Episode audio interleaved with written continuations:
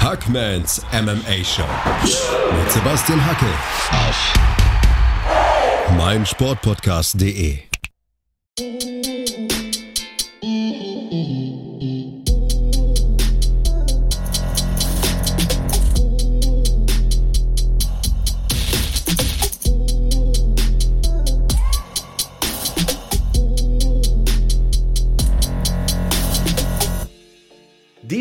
Episode wird euch präsentiert von Manscaped. Ihr wisst ja, ich bin niemand, der leichtfertig Werbung für Produkte macht, aber Manscaped arbeitet mit der Testicular Cancer Society zusammen und engagiert sich somit im Kampf gegen den Hodenkrebs. Das ist ein wichtiges, ein tolles Statement und damit haben die mein Herz erobert. Ja, wenn das nicht schon vorher der Fall war, denn ganz ehrlich, Manscaped hat die besten Produkte auf dem Markt. Und ich spreche nicht nur von den Pflegeprodukten und Deos, nein, Freunde der Sonne, ich spreche vor allem von diesem Hammerteil hier, vom Lawnmower 4.0. Lasst euch mal gesagt sein, 85% aller Frauen wünschen sich einen Mann mit gepflegter Körperbehaarung, vor allem südlich des Äquators, wenn ihr wisst, was ich meine. Und bei dieser Expedition, da kann euch der Lawnmower 4.0 behilflich sein. Mit Skin Safe Technology, mit auswechselbarer Keramik, Keramikklinge mit LED-Beleuchtung. Das Ding ist wasserdicht, kabellos bedienbar. Der absolute Wahnsinn. Kein Zwicken, kein Schneiden, kein Auer, kein gar nichts. Und es gibt überhaupt keinen Grund, sich das Ding nicht zu holen. Also, ab zu manscape.de sichert euch jetzt 20% Rabatt und kostenlosen Versand mit dem Code HACKMAN. H-A-C-K-M-A-N. Code HACKMAN bei manscaped.de. So, und jetzt viel Spaß mit der neuen Episode. Hallo da draußen und herzlich willkommen zu einer neuen Ausgabe der Championship Rounds. Heute ist nicht nur Flo bei mir, wir haben heute auch einen Gast. Ich darf den Sportpsychologen Dr. Christian Reinhardt für dich stellvertretend auch Flo begrüßen. Hallo Christian, wie geht's dir? Hallo Sepp, super. Ich kann wirklich nicht klagen und äh, ich freue mich hier zu sein. Wir freuen uns wahnsinnig, dass du hier bist. Flo, ich muss auch noch mal fragen, weil du bist ja quasi mein, mein Schutzbefohlener, du bist noch der, der Junge von uns beiden. Ne? Wie geht's dir? Frage ich jetzt auch einfach mal diese fürsorgliche, äh, fürsorgliche Seite, die wird nie schwächer, die ist immer präsent. Mir geht es auch sehr gut. Ich weiß auch gar nicht, warum man das als Ältere immer den Jüngeren fragen muss. Wir sind natürlich beide. Du hast eben äh, Dr. Christian Reinhardt in meinem Namen auch begrüßt. Gleichermaßen bin ich mir sicher, ihn interessiert das auch. Interessiert daran, wie es denn dir geht. Ja, ich bin der Papa-Bär, ich muss das Rudel zusammenhalten. Mir muss es einfach gut gehen. Ich muss da durch. Ich darf das ja machen hier. Dieses wunderschöne Interview heute. Lange haben wir drauf gewartet, Christian. Schön, dass du Zeit hast. Ähm, Sportpsychologe, du hast mir deine Tätigkeit folgendermaßen erklärt. Ich habe es mir genau gemerkt. Ich mache Leute nicht besser. Ich helfe Leuten dabei, sich selbst besser zu machen. Erklär das mal bitte. Also erstmal stark, dass du es gemerkt hast. Das ist schon echt lange her, dass wir gesprochen haben. Ähm, genau, also das ist für mich total wichtig in diesem ganzen Kontext, ähm, dass man nicht so denkt, der, der Sportpsychologe verstärkt irgendjemand in irgendwas ne? und dann ist der gut und wenn der Sportpsychologe weg ist, bricht jemand wieder völlig zusammen, sondern mir geht es eigentlich nur darum, Leuten Fähigkeiten zu entwickeln, zu helfen, die sie selber haben. Ja, und die haben wir alle. Ähm, alle mentalen Fähigkeiten, das ist erstmal die gute Nachricht vorweg, sind trainierbar. Die schlechte ist, und das kennst du selber auch, wie auch die körperlichen Fähigkeiten, es dauert eine Weile. Also nicht alles trainierst du über Nacht. Ein paar Sachen geht schneller, ein paar Sachen dauern ein bisschen länger, aber man kann eben alles trainieren. Und ich sehe meine Rolle sozusagen als ein, ein, ein Gehilfe, ein Begleiter in diesem Prozess. Du hast früher Fußball gespielt und ähm, du hast mir mal erzählt, dass du als Fußballer wie soll man sagen, oft an deinen mentalen Schwächen gescheitert bist, for lack of a better term. Ne? Ähm, war das die entscheidende Motivation dafür, zu sagen, ich studiere nicht nur Sportwissenschaft, hast du ja auch studiert, sondern ja. ich werde jetzt Sportpsychologe? Also ganz ehrlich, auf jeden Fall ja.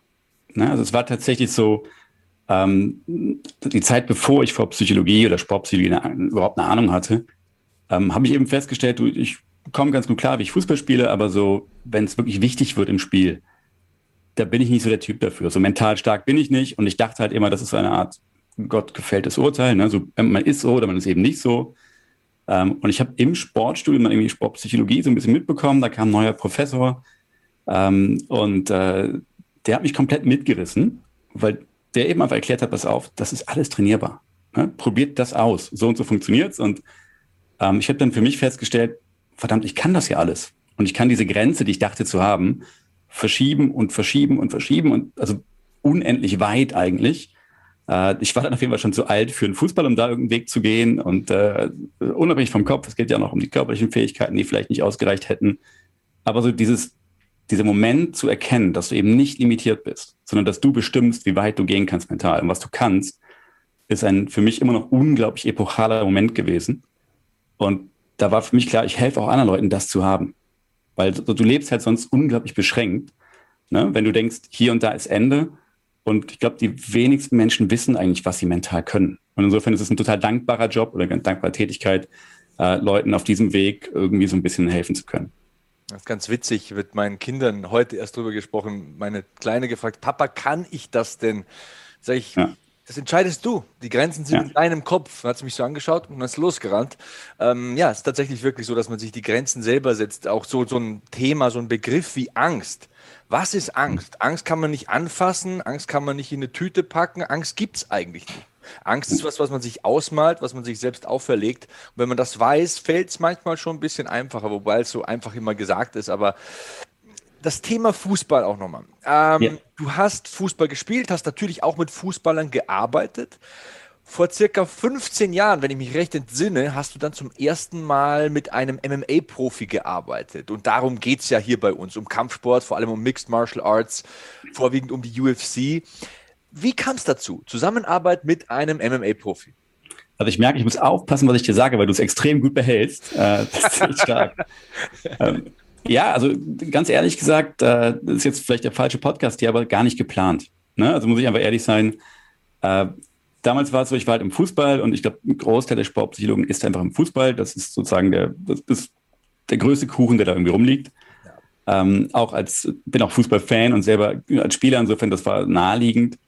Ähm, und weil ich immer so ein bisschen, und diese Story erzähle ich ganz gerne, ein bisschen vor und nach den Trainingseinheiten da bin, ne, und schon mit Spielern ins Gespräch zu kommen, ähm, haben die Security-Leute mich eben auch immer gesehen. Ja, ich war immer vorher da und die auch. Das heißt, wir haben, kamen mal ins Gespräch und äh, erstaunlicherweise fanden die das Thema super spannend und fragt mich dann, pass mal auf, Kumpel von uns macht das und das, hast du nicht Bock, da mal mit dem zu arbeiten?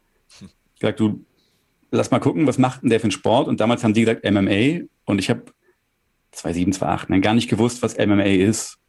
Bin also dann sozusagen zu Hause mal an den Rechner und habe super unseriös einfach mal gegoogelt, MMA, und habe so damals so auf YouTube so die, das waren so, so eine Art Highlight-Reels aus diesen, diesen frühen Pride-Zeiten oder sowas, ne, wo Headstomps am Boden liegend noch erlaubt waren und es war halt unglaublich, wenn du es nicht kennst, war es einfach schockierend. Und ich habe halt, um Gottes Willen, was machen denn die? Und habe halt direkt angerufen, pass auf, Leute, sorry, ich bin raus, das ist auf keinen Fall was, was ich machen werde. Äh, und habe es für mich damit auch beendet. Und dann war ich, glaube ich, eine Woche später beim Training und dann äh, kam jemand von der Security zu mir nach dem Training, pass mal auf hier, der Kollege ist jetzt da, der will mit dem mal persönlich sprechen. Und der stand dann auf dem Parkplatz neben seinem Auto und ich war so 50-50, renne ich weg oder nicht?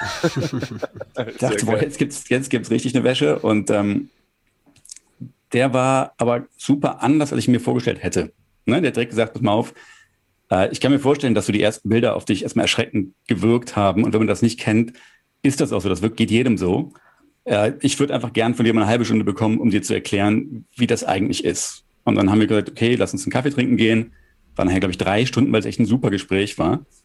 Und wir haben uns im Anschluss darauf verständigt, ich komme mit ins Trainingslager, guck mir das mal, ins Camp, guck mir das mal an ähm, und guck mal, ob ich dir was beisteuern kann und gleichzeitig, was ich so ein bisschen auch da lernen kann.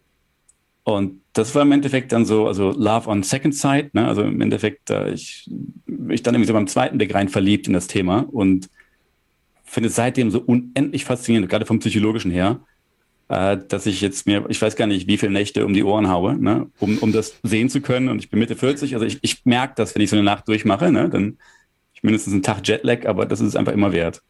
Same hier. ja. ähm, da, da, ist eine gute Überleitung. Da liegt der Ball schon auf dem Elfmeterpunkt, weil der Mann, mit dem ich am Wochenende kommentiere, Marc Bergmann, mit dem hast du dein äh, erstes Buch meines Wissens nachgeschrieben, also das hier. Ja. Genau. Der Erfolgsmuskel, könnt ihr unbedingt mal auschecken, da lese ich auch immer wieder mal rein. Da sind sehr, sehr gute Sachen drin.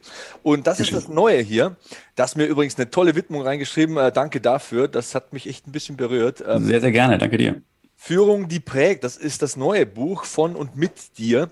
Und da steht was Interessantes drin. Was heißt, da steht was Interessantes drin? Da stehen 25.000 interessante Sachen drin. Zum Beispiel das Thema, das mir als erstes hängen geblieben ist, ähm, das Thema Souveränität. Das ist nämlich was, was mich sehr bewegt und beschäftigt und was ich mich schon jahrzehntelang frage, was ist Souveränität und kann man das lernen vielleicht sogar? Denn es gibt ja diese Persönlichkeiten im MMA, okay, Habib ist jetzt ein ganz, ganz offensichtliches Beispiel. Der gewinnt immer und ist ohne Niederlage abgetreten. Aber es gibt so Leute wie Trevor Whitman, dieser Coach. Das ist mhm. kein großer, breiter Typ. Der wirkt jetzt nicht irgendwie besonders, aber der wirkt immer souverän. Der sagt die richtigen Sachen, der beruhigt die Kämpfer, der gibt ihnen einfache, umsetzbare Dinge an die Hand. Die gewinnen dann die Runde, obwohl die vorher eine Runde verloren haben. Ja. Ähm, Din Thomas am Kommentatorenpult zum Beispiel. Die schalten drüber zu Din Thomas, ein Kampf ganz stark auf Messerschneide und die fragen den Thomas, ey, was muss Fighter A machen, um zu gewinnen? Der analysiert der tak, tak, tak, aus dem Stegreif mhm. drei Dinge, wo du sagst, holla die Waldfee. Genau das habe ich nicht gesehen. Ähm, oder ein anderes Beispiel, James Krause äh, ist auch so ein, so ein Typ, 36, kämpft immer noch, coacht aber Leute, ist ein klasse Kämpfer, wirkt immer souverän. Denn rufen sie zwei Tage vorher an, weil einer ausfällt. James Krause sagt, ja klar, äh, schickt mir Shorts und Handschuhe, ich steige ins Oktagon und mhm. wenn ich ihm nicht kämpfe, dann coache ich jemanden. Aber der ist immer souverän, der wirkt nicht nervös, der wirkt nicht fahrig. Deswegen, lange Rede, kurzer Sinn, mhm. kann man Souveränität erlernen? Ja, also kurze Antwort drauf, auf jeden Fall kann man das. Ne? Und man muss sich Souveränität so ein bisschen angucken. Im Endeffekt, alles, was du beschreibst, sind jetzt ja Beobachtungen von diesen Leuten. Ne? Also Trevor Whitman ist, finde ich auch, deswegen mag ich ihn als Coach auch so gerne.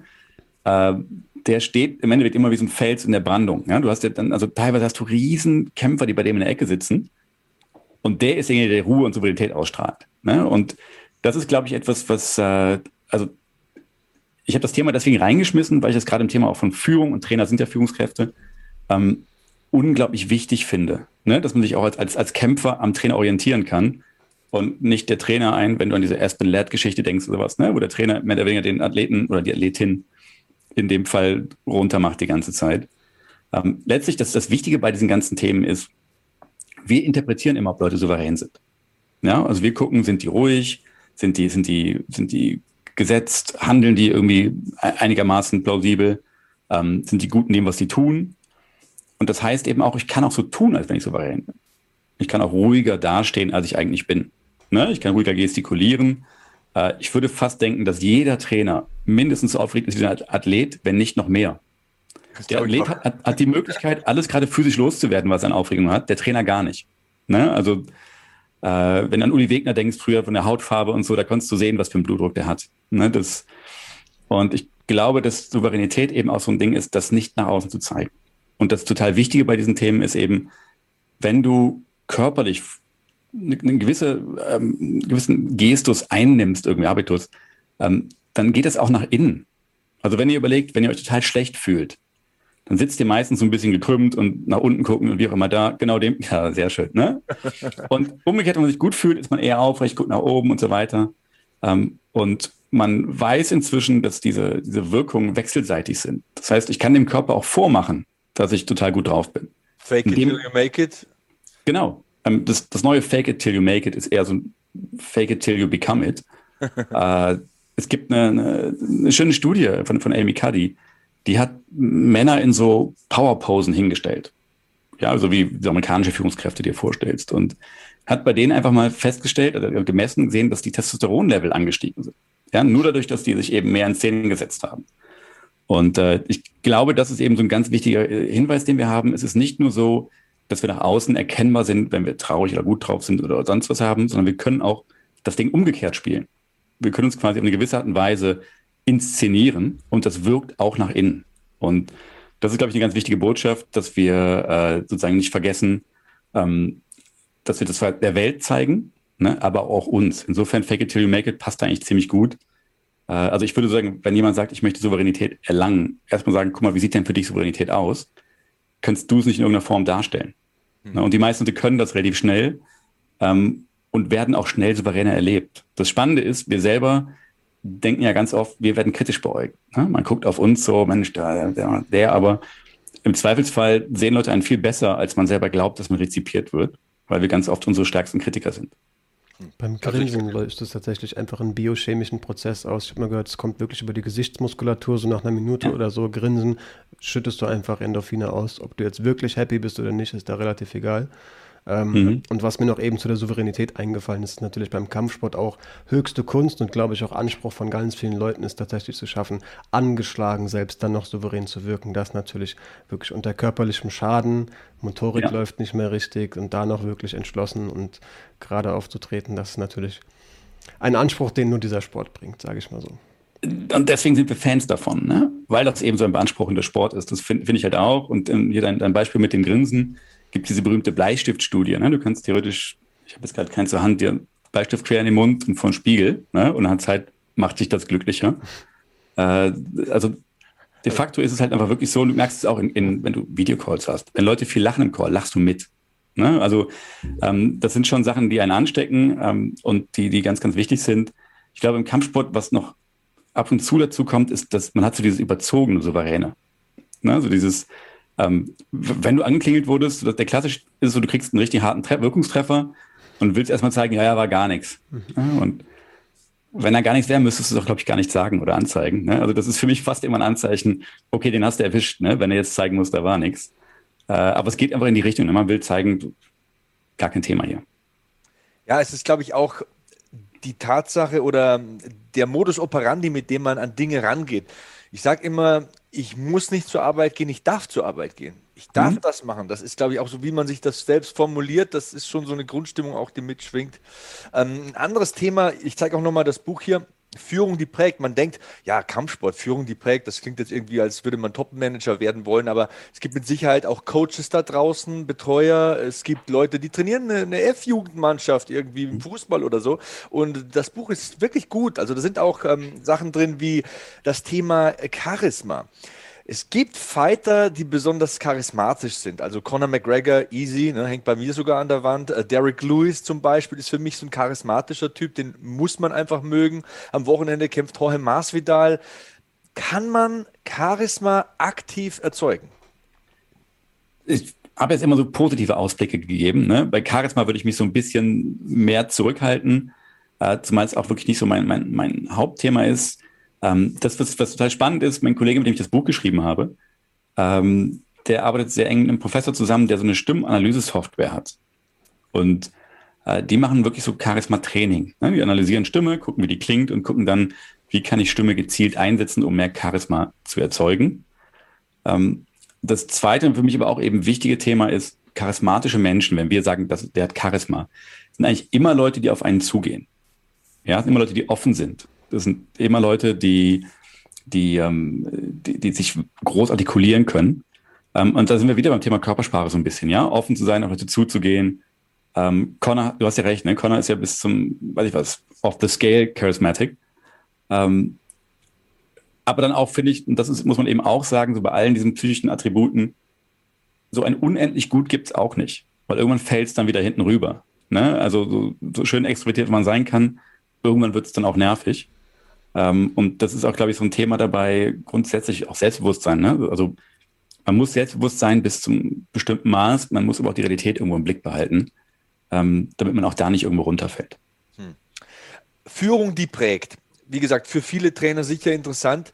Da geht es zum Beispiel unter anderem um lebenslanges Lernen wahrscheinlich für alle deine Klienten wichtig, oder? So, so ein Coachability grundlegend mal zu haben, so eine Lernfähigkeit, möchte ich jetzt mal das Wort einfach mal in den Raum werfen, ja. zu besitzen? Also ich glaube, so Coachability ist, ist gar nicht nur bezogen auf Athleten. Das ist, glaube ich, so die Eigenschaft, die du in unserer Zeit brauchst, um in irgendeiner Form gut oder auch erfolgreich durchs Leben zu kommen. Weil, weil jedes Arbeitsumfeld verändert sich dramatisch. Ne? Also egal wo du jetzt arbeitest, es wird in drei Jahren wahrscheinlich total anders aussehen. Also es gibt wenige Bereiche, die dann noch so sein werden.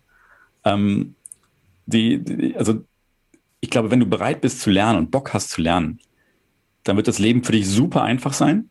Ne? Dann gehen dir unglaublich viele Türen auf. Ähm, und du kannst völlig angstfrei durchs Leben gehen. Wenn du aber Sorge, Sorge hast davor, dass du neue Sachen machen musst und dass was anders wird, dann wird es ganz schön anstrengend, weil es wird alles anders. Und ja, ich glaube, dass wir teilweise so ein bisschen, was das Lernen angeht, ein bisschen vielleicht auch schulisch oder auch von, von, von anderen Lehreinrichtungen so ein bisschen negativ geprägt sind. Ne? Wir denken, wir lernen für eine Prüfung, wir lernen für andere. Ähm, in den ganzen Institutionen, wo ich jetzt arbeite, wo es auch um Lernen geht, da gibt es gar keine Prüfung mehr. Ja, das sagt man, man, man guckt sich kompetenzorientiert an, dass Leute das gelernt haben, was sie lernen müssen, um weiterzukommen. Und man hofft eben auch, dass Leute von sich aus das machen. Und wenn du dir so die, die auch die deutsche MMA-Szene anguckst, ne? früher gab es ja gar nicht so viel hier. Hm. Das heißt, die haben sich ja die Leute geholt. Die haben sich ja Trainer geholt, die haben sich Gyms geholt, die haben sich Sparringspartner irgendwie organisiert und was ich an, an Equipment. Ähm, das ist für mich eine, eine, eine, Szene, die unglaublich coachable ist. Also da gibt es Leute, die einfach super lernwillig sind. Deswegen bin ich auch damals sozusagen so, in, in, so schnell in die MMA-Ecke gegangen, weil ich festgestellt habe eben, dass Leute da einfach Bock haben zu lernen, Bock haben, was zu machen. Also 2007, 2008 war es im Fußball nicht so überakzeptiert, als Sportpsychologe anzukommen irgendwo. da gab es viel so nach dem Motto, hat jemand hier ein Problem oder sonst was? Äh, und der Mixed Martial Arts Bereich war vielleicht auch, also ein bisschen fernöstlich inspiriert ist ja auch immer schon sehr mit Mentalität verbunden. Ähm, hatte damals das Glück, dass äh, The Natural, verdammt, wie heißt der? Guck mal nicht auf den Namen. Uh, der Randy Couture. Randy Couture, Dankeschön, genau. Dass der eben gesagt hat, pass auf, Kämpfen ist äh, 90% mental und 10% körperlich. Und das war damals in dem Gym, wo ich ankam, war so dieses große englische Zitat, hing so oben drüber. Da dachte ich mir, okay, hier bist du zu Hause, hier kannst du arbeiten. Ähm, und ja, also die, letztlich, wenn du Lust hast zu lernen, ne, dann wird sich dir im Endeffekt nicht so viel in den Weg stellen können. Und es gibt, glaube ich, auch vielleicht das als letzten Satz, auch wenn du die Champions und sowas anguckst, ne, es gibt kein System, das so gut ist, als dass es dich noch besser machen könntest. Hm. Äh, Brandon Schaub hat in seinem Podcast mal gesagt, Randy Couture war Mitte 50 und er war bei ihm im Trainingscamp. Und er hat gesagt, er war nicht besonders schnell und äh, war, ich war größer und ich war schwerer und ich war stärker als der, aber der hat mir einfach fünf Minuten am Zaun im Clinch sein ekelhaftes Blumenkohlohr ins Gesicht gedrückt und hat mich nie losgelassen. Hat gesagt, er war einfach super zäh und hat nie aufgegeben, war immer on und wenn du wusstest, dem muss das jetzt wehtun, der auch von gestern, die Einheit muss der ja. spüren, hat der sich nichts anmerken lassen. Das ist auch ein ganz, ganz faszinierendes Thema hier im Buch. Ähm, Körpersprache ist jetzt wirklich ganz blöde, abgedroschene Floskel, aber das lernt man halt so in der Schule bei den Basics, wenn es so um Psychologie geht. Man kann nicht, nicht nicht kommunizieren. Ja. Und es geht ja beim MMA Stare-Down, beim Wiegen, ähm, bis hin zum Bewerbungsgespräch. Also ich glaube, für alle da draußen irgendwie interessant, egal wer du bist oder wo du bist oder was du machst. Ja. Wie kontrolliert man Körpersprache? Also man kann tatsächlich Körpersprache schwer kontrollieren. Ne? Also das, das fordert Ressourcen, wenn du es tust. Ähm, einer der wichtigen Punkte ist die, und das ist halt, glaube ich, so ein kleines Missverständnis, Körpersprache ist eigentlich nicht designt für Körpersprachexperten. Ja, die also genau gucken, wie verhält sich jetzt jemand, sondern Körpersprache ist einfach eine Ergänzung unseres verbalen Sprachbereichs. Also wenn wir miteinander reden, ähm, geben wir ja relativ viel auch nonverbal weiter. Du merkst das, wenn du zum Beispiel eine Sprache nicht perfekt sprichst und du sprichst mit jemandem, keine Ahnung, wenn du ein bisschen Englisch sprichst und du sprichst mit jemandem face to face, geht das sehr gut. Wenn du mit dem telefonierst, wird das deutlich schwieriger weil dir alles Nonverbale fehlt irgendwo. Ne? Also Körpersprache hilft uns, dass wir uns besser verstehen. Ähm, aber Körpersprache gibt eben auch viel über uns preis und nicht immer wollen wir, dass das über uns preisgegeben wird. Gerade so Stare-Downs. Es gibt, glaube ich, wenige Kämpfer, die bei so einem Stare-Down sich gut fühlen. Ja, du hast Gewicht gemacht, du, du jetzt körperlich so ein bisschen, ein äh, bisschen schlecht. Äh, du stehst dem Typen gegenüber, der die letzten drei, vier Monate trainiert hat, um dir weh zu tun. Ähm, das wird jemand sein, der ziemlich genauso gut ist wie du, weil der kämpft in deiner Klasse da irgendwie, der ist dir vorgesetzt worden. Ähm, es hängt vielleicht viel damit dran. Also keiner geht dahin und sagt, boah, super geil, jetzt, jetzt ein Stare-Down. Und alles, was du körperlich zeigen willst, ist das exakte Gegenteil. Ja, du würdest sagen, mir geht es super. Ich hatte das beste Camp aller Zeiten, was man immer vorher sagt. Ne? Ähm, super Vorbereitung, perfekt, so fit war ich noch nie. Ähm, und willst dem im Endeffekt zeigen, weil das immer auch eine Wechselwirkung ist. Ne? Wenn man selber da besorgt hingeht, wird der andere sicherer werden. Und das heißt, wir versuchen möglichst viel Sicherheit auszudrücken und dem anderen dazu zu bringen, dass der unsicher ist. Und da aber, glaube ich, mittlerweile alle das relativ gut drauf haben, ist das eher so eine Patt-Situation. Ähm, und man versucht das gemeinsam irgendwo so ein bisschen durchzustehen. Ich finde es der dann deswegen unglaublich spannend, äh, weil, du, weil du eben auch siehst, das ist ja auch schon vor dem Fight eine, eine relativ extreme Situation. Ja, also je, je, nachdem, welches Gewicht du gemacht hast, wenn du an Johnny Hendricks Kämpfe denkst früher, ne? Und der hat dann einfach das Eis, der hat gefühlt zwei kleine Kinder im Ring gelassen an, an, an, an Wasser, was er rausgehauen hat vorher. Ne? Ja. Ähm, und, und, dann musst du eben noch einen guten Face-Off hinkriegen. Äh, das ist, glaube ich, schon mal sehr, sehr extrem. ich weiß, dass Joe Rogan, glaube ich, immer den bemüht zwischen Vanderlei Silver und, äh, und äh, Krokop? Krokop, Mirko, ne? Genau, ja. Boah. Irre.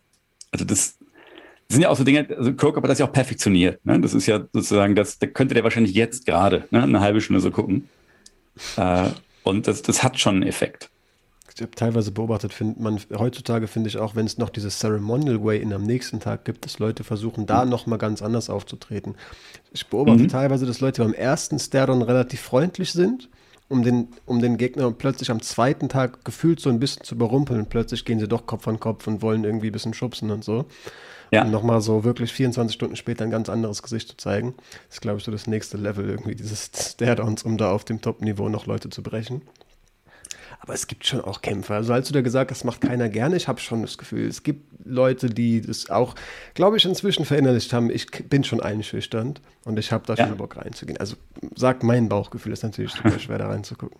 Ist es, ne? Also ich weiß, dass äh, Joanna Jedrzejczyk, spreche bestimmt super falsch aus den Namen, ne? Aber ähm, dass sie mal gesagt hat, so eigentlich ist das was, was sie total gerne mag, ne? Weil sie weil sie da den Kampf gewinnt. Ne? Das war früher sozusagen ihre Idee. Ne? Da, da guckt sie hin und dann sieht sie so, okay, jetzt, jetzt war es das für, für meine Gegnerin. Ähm, also ich glaube, wenn du da Erfolg hast, ne? wenn du da sozusagen hast das zweimal gemacht und festgestellt, okay, das sind Dinge, die entscheide ich für mich, dann gehst du da, glaube ich, sehr gerne hin. Ne? Dann ist das sozusagen auch, auch ein Highlight. Ähm, ich ich finde, bei vielen Staredowns mittlerweile sind die Leute so gut alle, also auch von dieser Seite, ähm, dass du also wenn mich jetzt irgendein Buchmacher fragen würde, du hast Stairdown gesehen, für wen von beiden wärst du, würde ich sagen, das kann ich dir gar nicht sagen. Ne? Das wäre jetzt nur geraten. Äh, es gab früher mal so Sachen, wo du feststellen konntest, irgendwer, weiß ich was, hat dann so ein verlegenes Lächeln oder bricht den Stairdown so ein bisschen ab und geht weg. Ähm, aber mittlerweile sind die, glaube ich, alle so gut. Ne? Das ist einfach, ist einfach echt schwer. Joanna ist auf jeden Fall mit allen Wassern gewaschen. Die hat mal zu Rose, Rose hat mal über sie erzählt, dass sie ihr irgendwie in einem Stardom so eine banale Frage gestellt hat. Ich krieg sie nicht mehr ganz zusammen, aber irgendwie so, ich hoffe, du hast dran gedacht oder irgendwie sowas hat sie von sich gegeben und wusste halt mhm. genau, wenn ich jetzt wortlos weggehe, wird sich dieses Team kurz fragen, was hat die denn ja. gemeint und das wird die kurz aus der Fassung bringen. Ähm, fand ja. ich auch verrückt. Ich kann mich noch erinnern, ähm, das war 2015 in Berlin da hat äh, Jędrzejczyk gegen Penay gekämpft. Da, wir waren dort, ich habe das organisiert für meinen Kumpel, dessen Junggesellenabschied haben wir gefeiert. Und ja, dann nimmst du natürlich alles mit, also die Ceremonial Way-Ins und so weiter.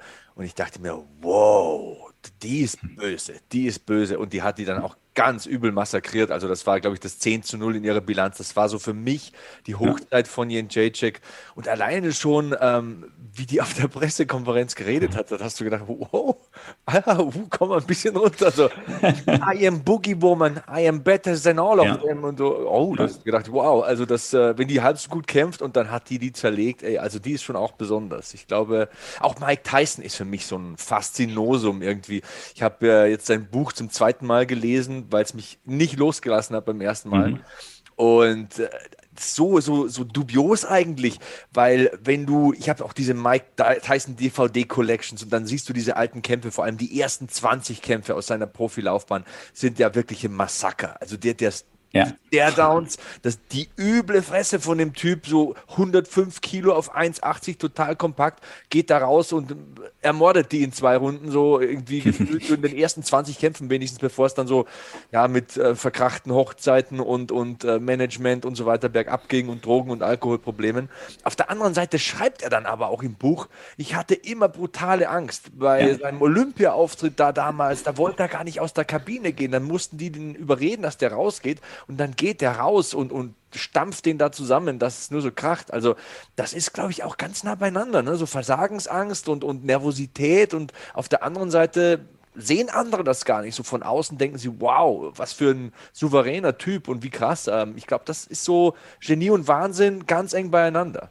Und ich glaube auch wieder diese Fake it till you make it Geschichte. Ne? Also der, ich kenne auch von ihm ein Interview, ich krieg's nicht mehr zusammen, aber wo er auch so beschreibt, wie er so in der Kabine ist und es ihm, über ihn zusammenbricht alles und dann um Gottes Willen und jetzt da rausgehen und geht so auf diesen auf den Ring zu und, und wie das sozusagen in ihm so ihn zerreißt, ne, vor Sorge, vor Ängsten, allem drum und dran.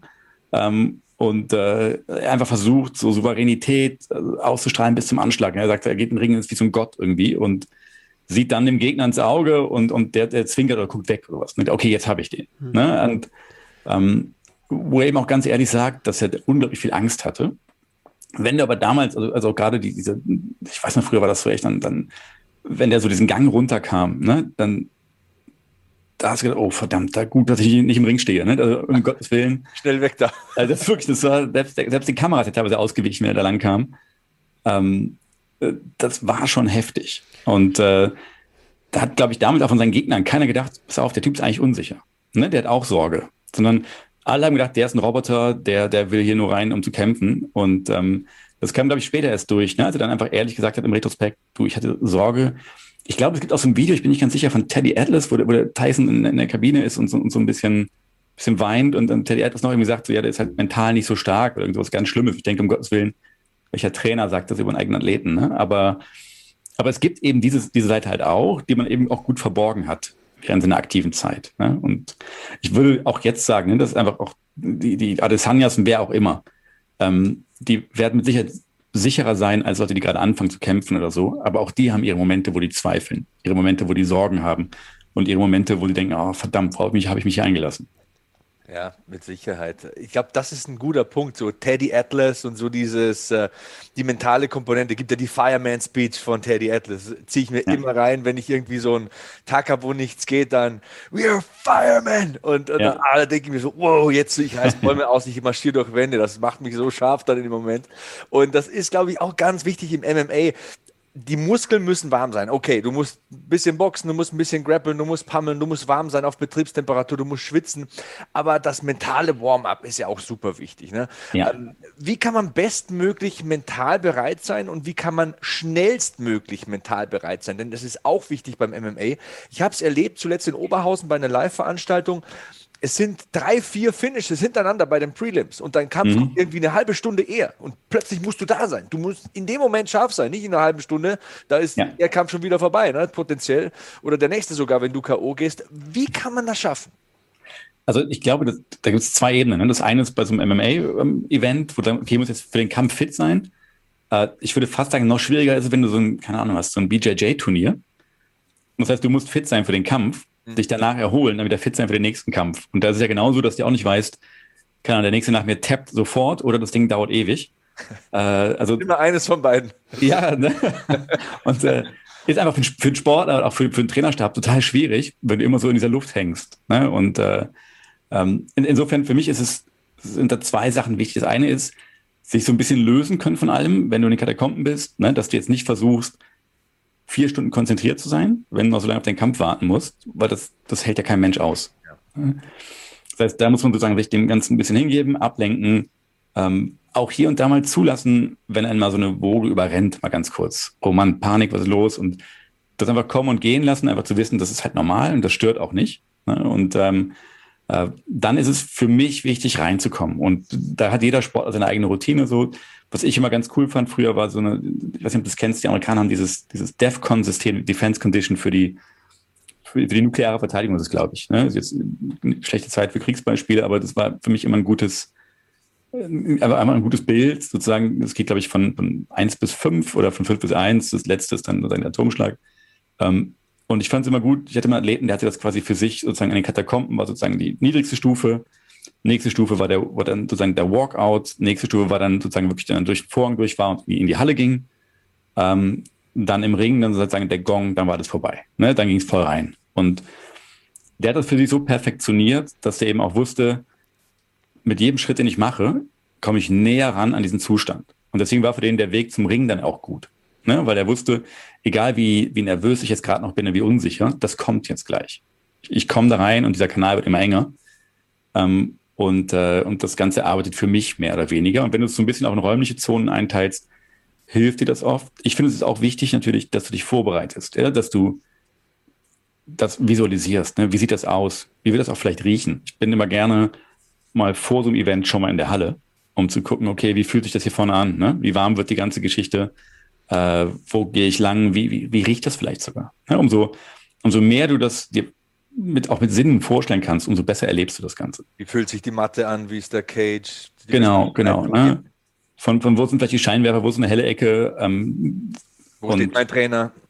genau, wie, wie, laut ist es in der Halle? Höre ich den? Ne? Wie, äh, oder vielleicht einfach so Geschichten, ähm, der Walkout. Bin ich der Erste, der rausgeht oder der Zweite? Ne? Wenn ich der Zweite bin, dann weiß ich, der Erste wird wahrscheinlich auf mich gucken. Dann habe ich das noch als so ein bisschen als Wirkung auf den. Äh, wenn ich der Erste bin, dann kann ich mir einfach schon mal äh, auch im Cage alles angucken. Ne? Wo ist das Ding rutschig? Wo habe ich guten Grip? Äh, wie, wie kann ich mich hier bewegen? Wie fühlt sich das an? Und ich würde mich dann wenig fokussieren auf den, der jetzt reinkommt, sondern viel mehr auf mich. Ne? Du kannst eh nicht beeinflussen, was der macht. Ähm, und so gibt es halt, finde ich, einfach viele Taktiken und Strategien, die du machen kannst, bis der Kampf losgeht. Gibt es so klassische Konzentrationsübungen für Kampfsportler? Also es gibt eine ganze Reihe von Übungen. Ich glaube, was, was wir, glaube ich, alle kennen, sind so diese äh, Reaktionsübungen eigentlich. Sind das auch so mit denen, wo jemand so einen Tennisball fallen lässt aus, aus den Händen und du musst ihn fangen. Ne? Das kennen wir, glaube ich. Ähm, letztlich, es gibt ganz simple Geschichten. Die müssten auch nicht, muss kein Kampfsport dafür sein. Ähm, ich mache das gerne am Anfang mit so einer ätzenden Übung, nach dem Motto, such dir einen Gegenstand in deinem, in deinem Büro, du nimmst irgendein Buch und haust es irgendwo hin und konzentriere dich mal eine Minute auf das Buch. Und das ist eigentlich eine elende Übung, ne? weil das Letzte, worauf das Gehirn Bock hat, ist, sich auf, auf einen langweiligen Gegenstand zu konzentrieren. Und was, wenn du es machst, probier es nachher mal aus, wirst du feststellen, du machst es kurz und dann gehen deine Gedanken irgendwo hin, ne? weil die keinen Bock mehr auf dieses sinnlose Buch. Ähm, und das ist aber für mich so ein Grundmechanismus. Im Amerikanischen ist es äh, Retain and Regain. Heißt im Endeffekt sozusagen sich dabei ertappen, wenn Konzentration weggeht und die wieder hinleiten. Mhm. Ne? Und das kannst du, wenn du Bock hast, sehr schnell zeitlich durchaus krass vergrößern. Ähm, ich würde dann aber immer andere Übungen nehmen, da kann man ein paar reinschmeißen vielleicht. Ähm, für mich ist das Wichtige sozusagen, dass du erkennst, okay, Konzentration ist nicht so was wie ein Dauerzustand, der automatisch immer da ist, sondern es kann eben auch mal sein, dass du kurz weg bist. Aber du kannst dich halt wieder zurückholen. Dieses Zurückholen ist halt das Wichtige. So wie ein Fahrspurassistent, wenn du äh, Assistent, ne, wenn du mal kurz. Das ist ein guter Punkt, ja. Schönes Beispiel. Ja. Also im Endeffekt auch, auch im Kampf, ne, kann es dir passieren, dass du sagst, ich bin voll fokussiert und dann passiert irgendwas Blödes. Hm. Irgendwer ruft von, von, von, von draußen rein. Uh, Michael Bisping hat mal mitbekommen, sagt er, da hat irgendjemand, glaube ich, an, an einem Cage geclincht und dann ist eine Prügelei dahinter ausgebrochen. Und dann hat er festgestellt, verdammt, warum gucke ich auf die Prügelei da hinten? Hat überhaupt nichts mit mir zu tun. Ne? Ist auch in, in, dem Fall dann nicht, nicht schlimm, aber wenn du es merkst, ne? dann hol dich zurück und bist wieder drin. Ja. Ähm, aber das kann eben passieren. Ja? Und es wird schwieriger, umso länger du im Kampf bist. Ne? Also wenn du körperlich erschöpft bist, äh, deswegen finde ich halt für den Trainer auch wichtig, ne? dann, dann weiß ich was, bei den Championship Rounds, um im Begriff zu bleiben hier, dann eben nicht nochmal nicht noch mal so eine elend lange Ansprache zu machen. Wenn jemand schon, schon ewig im Käfig war, Treffer kassiert hat und, und dann am Ende ist und dann nochmal zu sagen, Junge, äh, mach dies, A, B, C, D, E, dann, dann, dann ist es doch vorbei. Ne? Sondern das ist eben kurz und knackig dem zwei, drei Sachen mit auf den Weg gibst, die er umsetzen kann irgendwo auch noch. Dann hilft ihm, glaube ich, mehr, als wenn du ihm danach mal den ganzen Kampf analysierst. Übrigens, äh, Michael Bispings Buch, hier steht äh, bestes MMA-Buch, das, ich das ich jemals gelesen habe. Richtig sensationelles Buch, sehr, sehr gut geschrieben. Ähm, das ist ein Typ, den ich unbedingt mal treffen möchte. Ich möchte dem mal die Hand schütteln. Also hat mich enorm inspiriert, das Buch, und ich glaube, das ist auch ein korrekter Dude. Ähm, hat seine Ecken und Kanten, mich alle. Ich mochte den am Anfang auch nicht, aber habe den lieben gelernt irgendwie so über die Jahre. Und der spricht das ist ein guter Punkt. Gut, dass mir das einfällt. Jetzt reiner Zufall, aber er spricht auch ähm, über Nervosität in seinem Buch. Mhm. Nervosität ein gutes oder schlechtes Zeichen? Viele sagen ja, sie genießen Nervosität. Also es ist ja auch was, was total faszinierendes, wenn du ehrlich bist, ne? so richtig nervös zu sein. Total. Ähm, äh, und ich glaube, das ist auch so wichtig. Ich habe das Buch leider nicht gelesen. Ich weiß, dass der Mike auch mit einem Sportpsychologen gearbeitet hat. Insofern ich packe es auf meine, meine To-Read-List, die ist eigentlich lang. äh, und ich lese wenig, aber ich krieg's hin. Ähm, nee, aber die, die Sache für mich ist halt die, die Nervosität als solches kann einen halt überrennen und, und, und, und, und unglaublich einschüchtern und sowas. Und gerade wenn du als Kämpfer denkst, dass es was Schlechtes ist, du solltest nicht nervös sein. Ne? Und du merkst aber, oh verdammt, ich werde nervös und dann hast du die körperlichen Anzeichen, also der Herzschlag geht hoch, du fängst an zu schwitzen, die Atmung geht schneller und dann denkst du, oh verdammt, jetzt bin ich wirklich noch nervöser und du guckst da noch mehr drauf und du kommst in so eine Art Spirale rein, wo du dich im Endeffekt selber noch viel nervöser machst ja. ähm, und versuchst da mit Entspannungsübungen die ganze Zeit gegenzuarbeiten. Äh, ich glaube, dass der, der, bessere Ansatz ist der, sozusagen auch energiesparendere, das ein bisschen zuzulassen und zu genießen. Wie trainierst du also, das denn? Also wie simulierst du das denn, wenn jetzt ein Athlet bei dir in die Praxis kommt und denkt, hier gerade bin ich eigentlich tiefenentspannt, musst du ja irgendwie mhm. Nervosität simulieren. Also im Endeffekt ist es total wichtig, ne? Also dass du jetzt nichts machst, was sozusagen in einem, weil ich was in einem schönen Office funktioniert, aber eben nicht im Cage, ne? sondern es geht eben um das wettkampfnahe Training. Äh, ich, also das, was mir wichtig ist, mit Athleten über zu sprechen, über Nervosität, wie äußert sich die? Ne? Wann kommt die? Ähm, ich frage auch gerne so Sachen wie, pass auf, guckst du eigentlich gerne Thriller oder Krimis? Die meisten Leute tun das halt. Das heißt, wir suchen so ein bisschen Nervosität ja eigentlich auch immer. Bei, bei vielen Kämpfern ist es tatsächlich auch ein Anreiz gewesen, den Sport zu machen. Ne? Für die Herausforderung und den Thrill irgendwo zu haben. Äh, ich kenne kenn sehr etablierte Kämpfer, die sagen, für sie ist es die größte Angst, das mal nicht mehr zu haben, vor so einem Kampf, diese extremen Sachen. Ähm, aber um auf deine Frage zurückzukommen, äh, für mich ist es viel, sozusagen, die in die Situation rein zu übersetzen. Ne? Wie, wie hast du es erlebt? Wie ist es gewesen und so weiter? Ähm, und dann auch die, sozusagen die beiden Wirkweisen, nämlich zum einen das zu genießen, das zuzulassen, äh, zum anderen aber auch so ein bisschen damit umgehen zu können. Ne? Wie entspanne ich mich kurz? Wie kriege ich das hin? Woran muss ich denken? Was muss ich vielleicht mir sagen? Wie muss ich atmen oder mich hinsetzen? Ähm, und das Ganze mache ich meistens mit denen sozusagen erstmal in so diesen ja, Safe Conditions, ne? gerne mit einer Puls oder irgendwas, dass man auch mal sagt, guck mal hier, äh, guck's dir mal an, um, um dann auch das Ganze etwas zu, zu erschweren. Und wenn du sagst, pass mal auf, ich habe hier einen schönen Screen, ich spiele mal kurz letzten Kampf ein oder mal hier so einen Einlauf zum Kampf oder solche Geschichten, um die Atmosphäre zu erzeugen. Äh, ich mache es aber auch super gerne ringside. Ne? Wenn du dann mal so einen Kampf mal da sitzt, das ist quasi am nächsten, wie du drankommst. Und ich finde auch im Training nur nebenbei ist es eben auch wichtig, dass du mal, wenn du dich auf einen Kampf vorbereitest, mal im Training so einläufst, als wenn es ein Kampf wäre es fängt schon damit an, wenn ich beim Sparring filmen lässt, dass Leute plötzlich nervöser werden oder sowas. Ne? Also äh, und das Sparring dann komisch aussieht. Insofern, ich würde es immer gucken, was macht jemandem so ein bisschen Angst, macht den nervös und die Reize immer mit einspielen. Ne? Dann einfach gucken, kriegst du das hin? Klar, kriegst du und dann kann man das sukzessive steigern. Ähm, und irgendwann kommst du halt an ein Level, wo du, das hast du eigentlich in jedem Job, ne? wo du anfängst und ich mache so ein paar Sachen nervös und irgendwann hoffst du, dass das passiert. Ne? Dann, heute kriege ich mehr davon hin, heute kriege ich auch das geregelt. Mhm. und bei Kämpfern ist es für mich genauso, diese Nervosität, ja, die, die macht ja mit deinem Körper auch was. Ne? Also du, du hast deine Sinne unglaublich geschärft in, in, in, in dem Bereich. Ne? Also wir haben diese Angstgeschichten, haben wir entwicklungsgeschichtlich, ähm, um zu überleben. Und wenn man die so ein bisschen zulässt, dann man sieht, boah, krass, wie, wie, wie fit ich jetzt gerade bin. Ne? Und wenn man das auch richtig deutet, dass man sagt, äh, ich bin zwar jetzt nervös vor diesem Kampf, aber im Endeffekt deswegen, weil sich mein Körper einstellt auf das, was er gleich machen muss. Ne? Ich verteile das Blut schon so ein bisschen um in die Skelettmuskulatur ähm, und solche Geschichten. Äh, klingt jetzt, glaube ich, sehr viel leichter, als es de facto ist, aber man kann das super, äh, super trainieren ähm, und eben auch an so einen Punkt kommen irgendwo, wo du sagst, es ist gar nicht so unschön, so nervös zu sein. Ja, also du hast das ganz selten. Also so nervös wie so vom Kampf wirst du im normalen Leben. Keine Ahnung. Vielleicht, wenn eine Frau ein Kind bekommt, aber sonst echt ganz selten. Viele fragen ja auch immer, warum habe ich Bauchschmerzen vor einer Prüfung? Es ist ja auch genau das. Der Körper ja. versorgt die Skelettmuskulatur, hat so ein Ernstfallszenario. Früher wärst du halt vor einem Dinosaurier weggerannt, jetzt musst du halt eine Matheprüfung schreiben und da hat er halt keine Zeit, irgendwie den Darm zu versorgen und den Magen zu versorgen. Der muss halt äh, auf die restlichen Sinne, wie du sagst, und äh, Extremitäten äh, Stoff geben und Gas geben. Also das ist genau dieser Effekt. Aber den kann man auch nutzen für sich. Äh, Adrenalin ist trotzdem auch wiederum ein zweischneidiges Schwert. Ne? Wenn das wieder kippt, wenn du dir dann wieder zu sicher wirst und es kippt runter ja. und du fühlst dich dann zu sicher, das kann auch äh, schwierig sein. Der andere Punkt wollte ich auch unbedingt noch ansprechen, was du gesagt hast über das ähm, Simulieren von Ernstfällen quasi. Also Flo hat vor kurzem mal ein gutes Beispiel gebracht mit Weili Zhang, die diese mhm. USA-Rufe im Trainingskampf einspielen hat lassen, quasi über ja. das Lautsprechersystem, um diese Halle und diese Antipathie wiederzuspiegeln im Trainingsszenario. Ja. Sind ja die verrücktesten Sachen. Henry Cejudo ist da ein Meister drin. GSP war auch äh, ganz übel detailverliebt bei seiner Wettkampfvorbereitung, hat äh, ja. die Wettkampfabläufe Sekunden und Minuten genau simuliert. Gibt dir aber dann im Ernstfall Sicherheit. Ist, das ist ja das, das total Wichtige, ne? Deswegen so wettkampfnahes Training, du willst ja eigentlich simulieren, wie schlimm es mal irgendwann wird, wenn du wirklich ähm, im Ring stehst. Ne? Wenn, wenn, wenn du wirklich im Käfig bist. Äh, und das, was du sagst, ist total wichtig. So Nervosität super. Es gibt so einen Punkt an Nervosität, ne, wo das wieder abfällt. Im Endeffekt, also in der Psychologie geht man von so einer umgekehrten U-Funktion aus. Also da gibt es so einen, einen optimalen Punkt, wo du super nervös bist, also schön nervös bist, um gut zu performen. Mhm. Ähm, zu nervös, dann lähmst du dich auch wieder.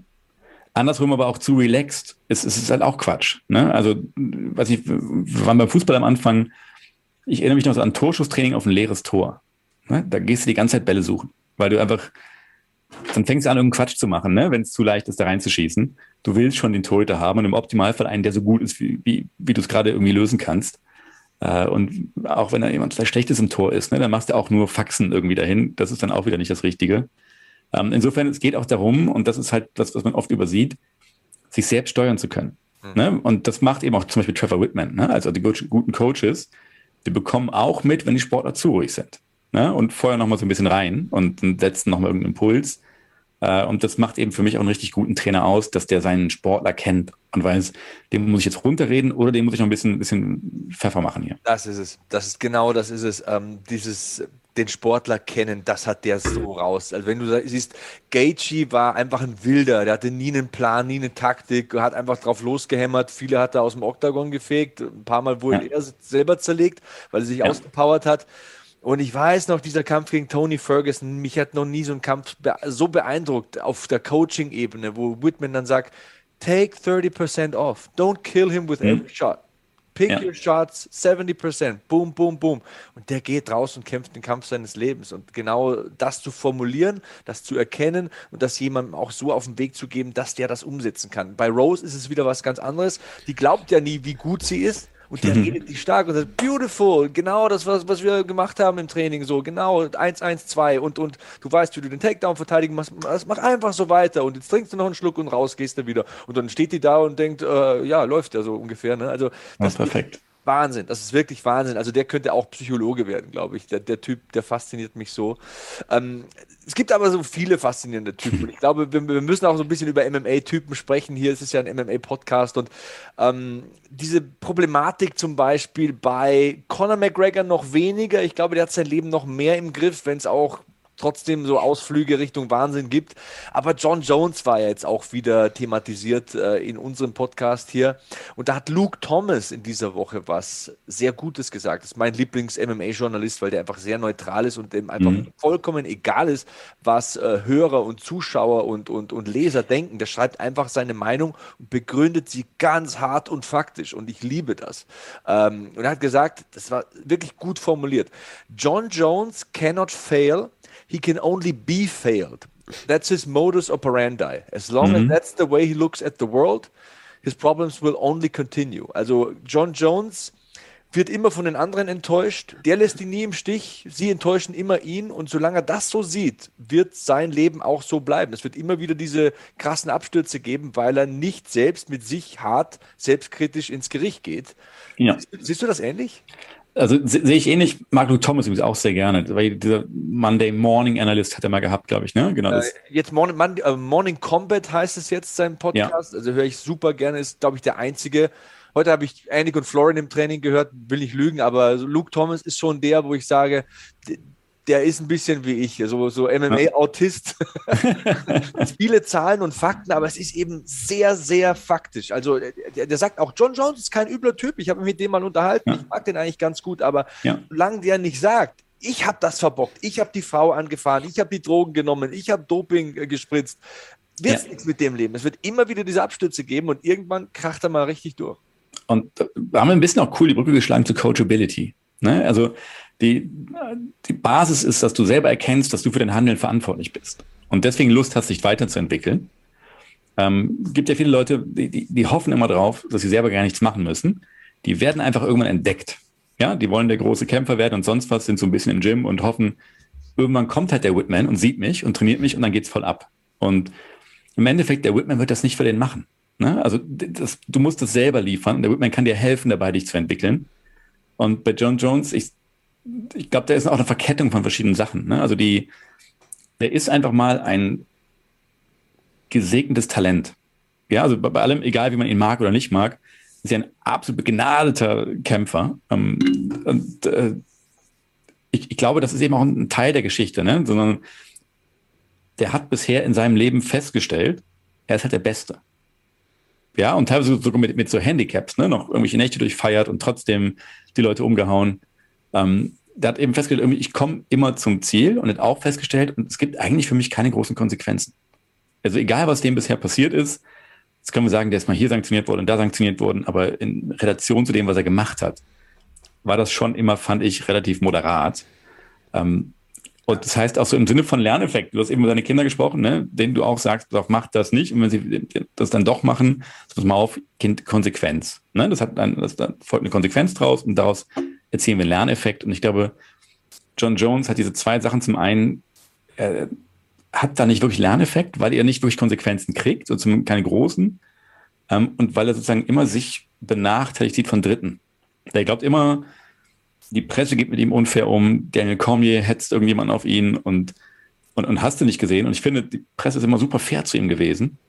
Äh, die, die Fans waren, waren ursprünglich mal auch gegen Daniel Cormier. Ne? Also ja, der Typ, der eigentlich gar nichts gemacht hat, ist ausgebucht worden. Ich, ich, verstehe die Gesellschaft nicht. Also wie, wie kann man da, also Cormier ist der absolute Saubermann.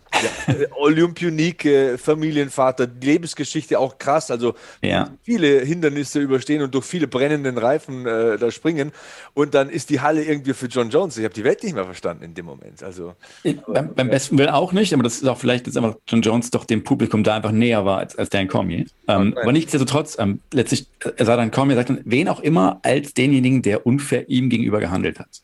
Ne? Und du siehst es ja auch, wenn er sich auf irgendwelche Twitter-Schlachten einlässt oder, oder Instagram-Beefs, ähm, dann, dann, greift er immer Leute an, nur weil sie sagen, ey, das kann aber nicht sein. Also ich weiß gar nicht, wer es das letzte Mal war, da ging es um die Greatest of All Times Diskussion und hat jemand gesagt, weil John Jones kann es eigentlich nicht mit reinnehmen, ne, bei allem, was er gemacht hat.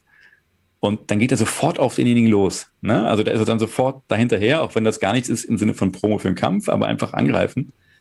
Ähm, ich glaube, was ihm auch fehlt vielleicht, sind einfach Leute im Umfeld. Also das, was du immer brauchst, und das wäre für mich wichtig für jeden Sportler, der, der Karriere macht. Ähm, sobald du wirklich Karriere machst, an, an die Spitze von irgendwas gehst, findest du automatisch so eine, eine Art ähm, äh, ja, Volkschaft, die dir erzählen, was du hören möchtest. Weil sie sich so ein bisschen sonnen in deinem Licht. Und das heißt, du verlierst dann ab und zu mal die Leute, die du vorher um dich hattest, und die dir auch mal ganz ehrlich gesagt haben, hey Sepp, mal, das funktioniert nicht. Ne? So kannst du ja nicht auftreten. Äh, war jetzt nicht wirklich das, das Gelbe vom Ei. Und ich kann es auch nachvollziehen, weil es natürlich viel verlockender ist, denen zuzuhören, die sagen, dass du alles gut machst. Aber ich glaube, dass ähm, das in vielen Fällen, das gilt für, für Leistungssportler, für, für Führungskräfte und so weiter, so diese, äh, ja, die, die, diese jubelnde Gefolgschaft, die du dir irgendwie aneignest, ist eher abträglich. Ja, die, die hat mit Sicherheit einen Effekt für dein Selbstbewusstsein, aber ähm, die hilft dir nicht Eigen- und Fremdbild übereinzubringen, ne? weil die dir immer nur eine geschönte Wahrheit geben. Und ich glaube, John Jones hat eben auch viel um sich rum gehabt, die ihm immer erzählt haben, ey, wie toll das alles ist. Die waren auch mit ihm feiern und so. Ähm, für die ist es auch bequem, weil die tauchen nicht auf. Ne? Die sind dann nicht die, die angeprangert werden, wenn was passiert. Ähm, und die, die, ja, wie, wie deine eigenen Coaches, die zu ihm durchdringen wollten, hatten das eben immer schwerer, ne? weil du gegen diese Wand anläufst aus Zustimmung. Mhm. Ähm, mit der Konsequenz, dass sie eben gesagt haben, pass mal bei uns eben nicht mehr. Er sind jetzt auch weg, ne? Seine Trainer haben ihn aus dem ja. Gym gehauen, Frau ist abgehauen. Also ich hoffe, dass ihn das irgendwie dazu bewegt, zu sagen, ja, war schon mein Fehler und, und dass er dann irgendwie umkehrt, aber allein mir fehlt der Glaube daran. Ähm, Sehudo hat ihn jetzt unter seine Fittiche genommen, das finde ich auch sehr, sehr spannend. Ich, ja.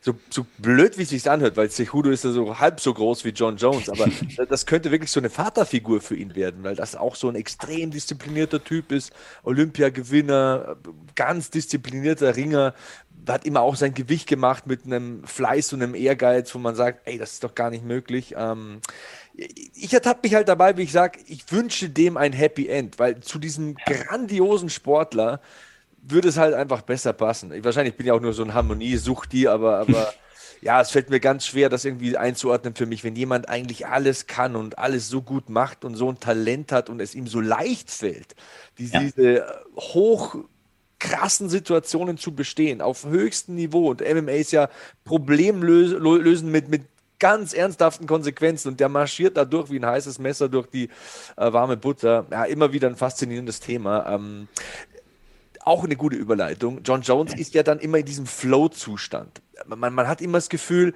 egal ob jetzt ein Ringer gegenübersteht oder damals Lyoto Machida als Karatekämpfer oder, oder Rashad Evans, der, der, der ihn mit dem Takedown bearbeiten wollte, da hat er dann Guard gezogen, mit Rampage Jackson ist er stehen geblieben. E egal was da kam, er hat die Leute mit ihrer stärksten Waffe jeweils besiegt. Er ist immer in diesen Flow-Zustand gekommen, wo die Might-Bewegungen gepasst haben, wo das Distanzgefühl da war, wo er das Richtige zum richtigen Zeitpunkt intuitiv macht. Und in deinen Büchern geht es ja auch um diesen Flow-Zustand. Zustand. Was ist das? Wie entsteht er und kann man den herbeiführen, so richtig gewollt? Also man kann es zumindest die Wahrscheinlichkeit erhöhen, dass der sich einstellt. Und ähm, ich finde, es ist so mit der faszinierendste Zustand, den man psychologisch irgendwie haben kann. Ähm, ich habe es als Fußballer dann, dann häufig mal gehabt, wenn ich in so ein Spiel rein bin und dann ist es einfach wie so ein, ist einfach passiert. Ne? Du warst einfach so konzentriert im Spiel, du hast überhaupt nicht nachgedacht über irgendwas, das lief einfach. Ähm, und ich erinnere mich, dass ich teilweise richtig sauer war, wenn dann Halbzeitpfiff war oder so. Ähm, aber das war noch die Zeit vor meinem Studium. Ich habe nicht verstanden, was mit mir los ist. Ich denke, verdammt, warum will ich jetzt unbedingt weiterspielen? Äh, und letztlich, äh, gut, mittlerweile weiß ich eben, dass es, wenn man dieses Flow-Erleben unterbricht, ist es eben sehr unangenehm. Ne? Du willst das einfach haben. Ähm, das hat John Jones ja auch mal nach irgendeinem Kampf gesagt. Er hätte gerne noch ein paar Runden gehabt, weil er so drinne war im Kampf. Ne? Ähm, war für ihn fast schade, es zu beenden. Äh, letztlich ist es einfach ein Zustand ähm, des vollkommenen Aufgehens in der Situation.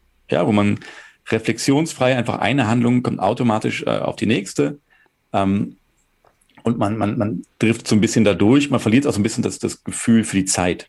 Also das Klassische ist, wer das vielleicht kennt, wenn du die Computer, die Gamer, ne, die haben das ganz oft, so die, die, die dir ernsthaft sagen, pass mal auf, ich rufe dich eine Stunde zurück, ich zock ganz kurz und dann kriegst du drei Stunden später einen Anruf, ich habe es irgendwie verpeilt. Ne? Das, äh, da die wissen, dass ich Flow kenne, bin ich da nachgiebig, wenn ich trotzdem sauer bin. Aber es gibt halt diesen Zustand und das ist im Endeffekt ein Zustand, der, äh, den wir alle irgendwo bei haben ne? und den wir immer versuchen, wieder, wieder auch herzustellen irgendwo.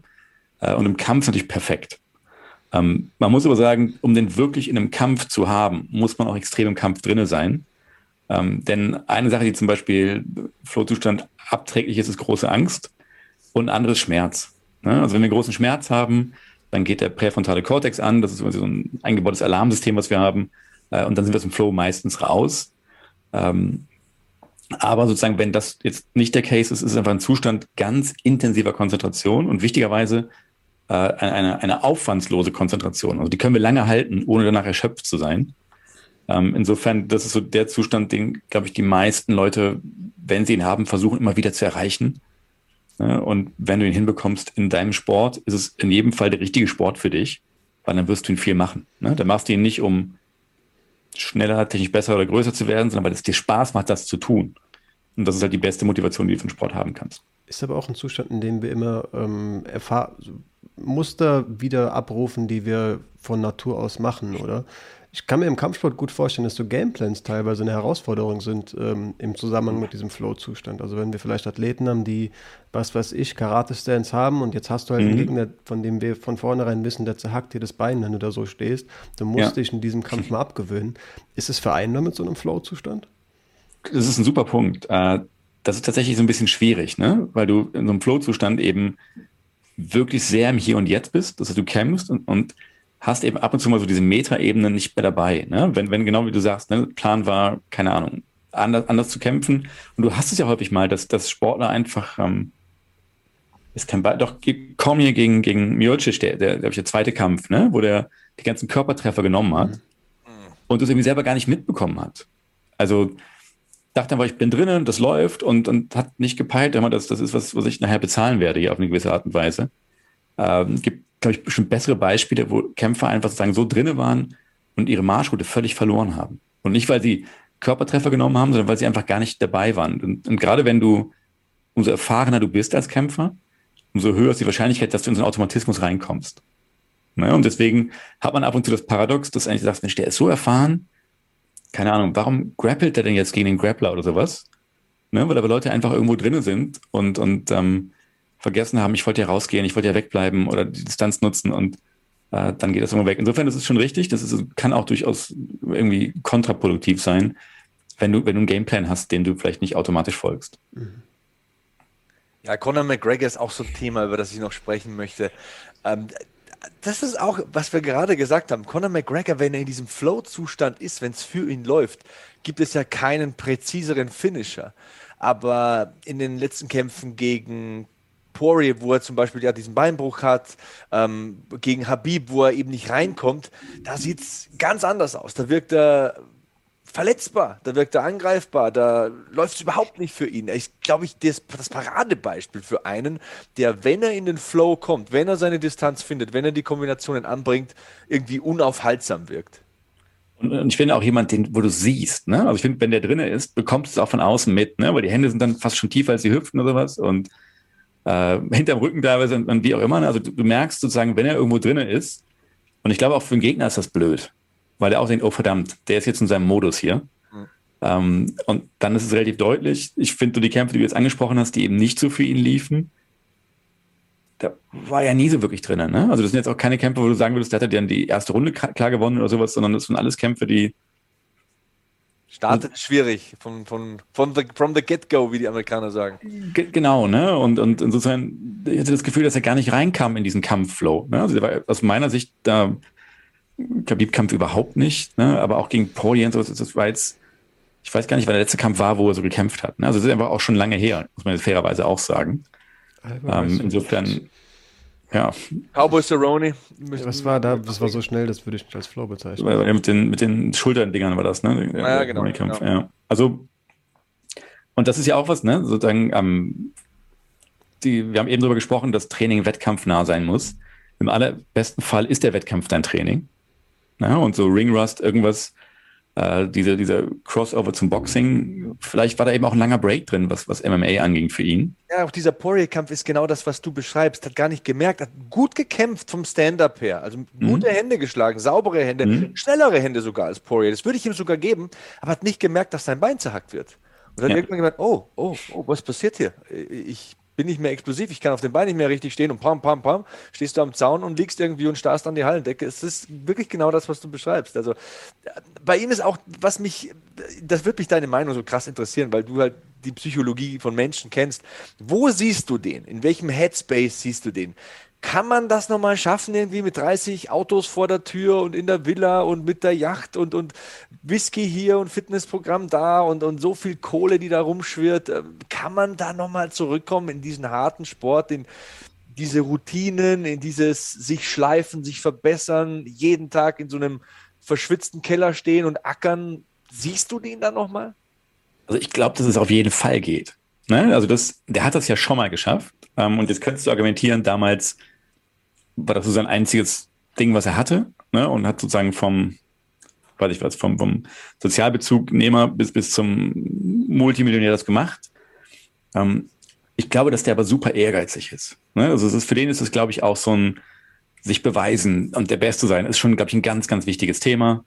Äh, die Frage ist, ob er sich so ein Surrounding wieder bauen kann, was, was ihn, was ihm das wieder, wieder lässt, ja, wieder richtig trainieren mit den richtigen Leuten, ähm, ich glaube nicht, dass es so dieses, was Mike Tyson mal gesagt hat, ne? dass du eben nicht früh rausgehen kannst und joggen, wenn du auf, auf, auf, auf, auf Seide-Kopfkissen schläfst oder was, ne? und Seide-Pyjamas bist.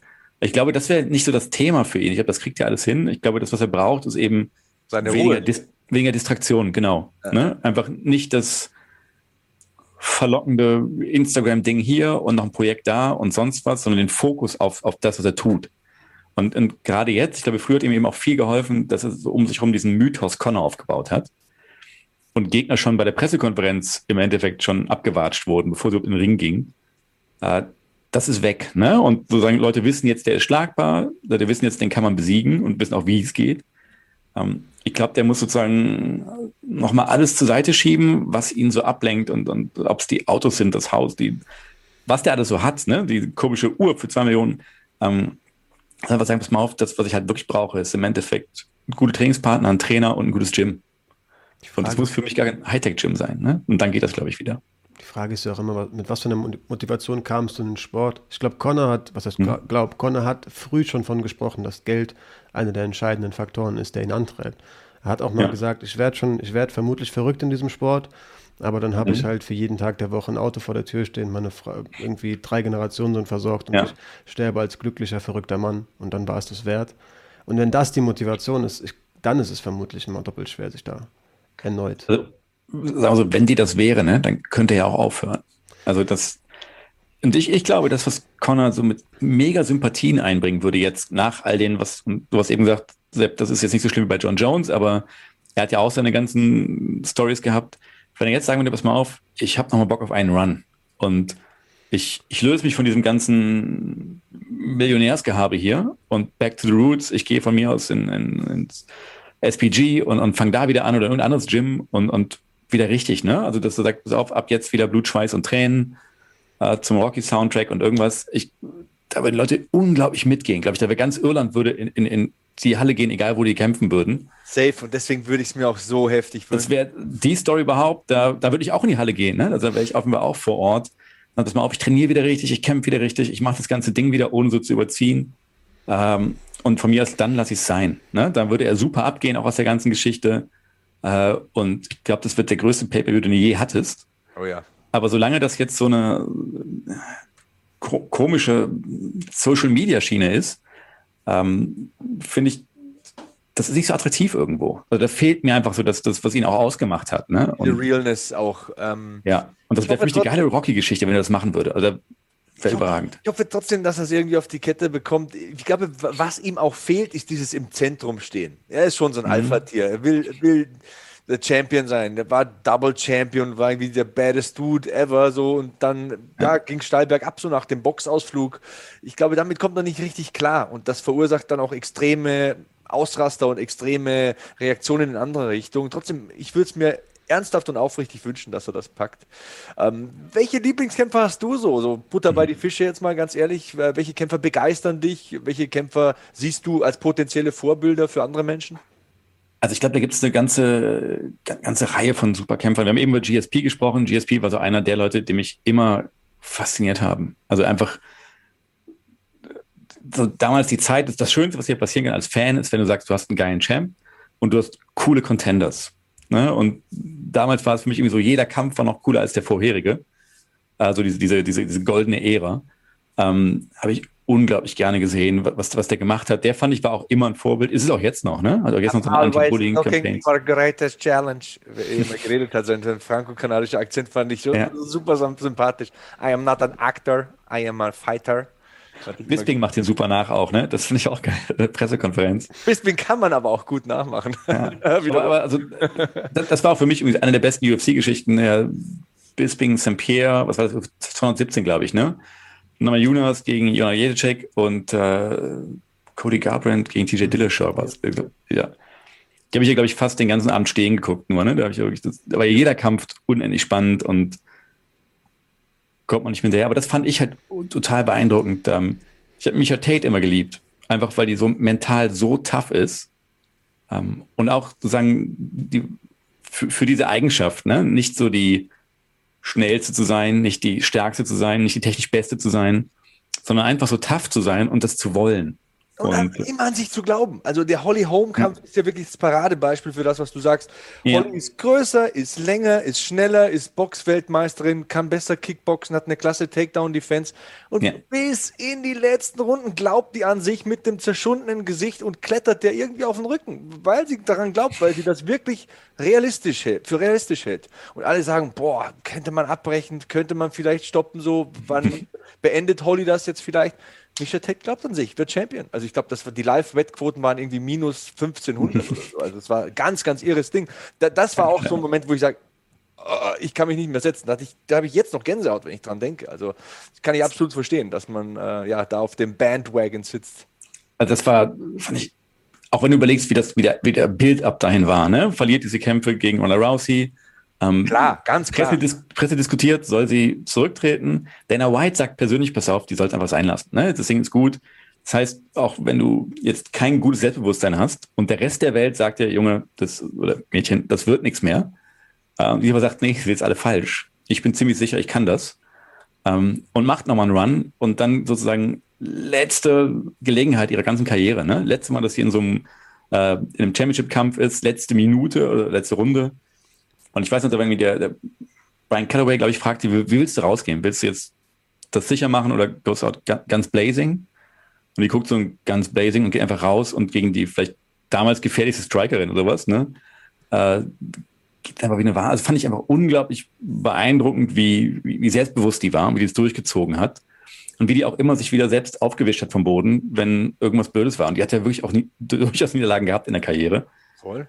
Ähm, also gegen Sarah McMahon hat sie, glaube ich, so, einen Orbital Bone gebrochen mhm. ähm, und muss dann quasi, weil sie es nicht mehr richtig sieht, grappeln gegen die Grapplerin ne? und gewinnt das Ding auch noch. Also Olympianiveau-Grapplerin natürlich. Ja, ne? Ich habe Silbermedaille, glaube ich, geholt. Ne, also, das finde ich einfach unendlich spannend und da, ja, und ich, ich finde, das ist auch für mich so Faszination im MMA-Sport, dass du so Leute hast, die du anguckst und sagst, ey, pass auf, das, es gibt nur ganz wenig Menschen, die sowas können. Nur auch vom Psychischen her.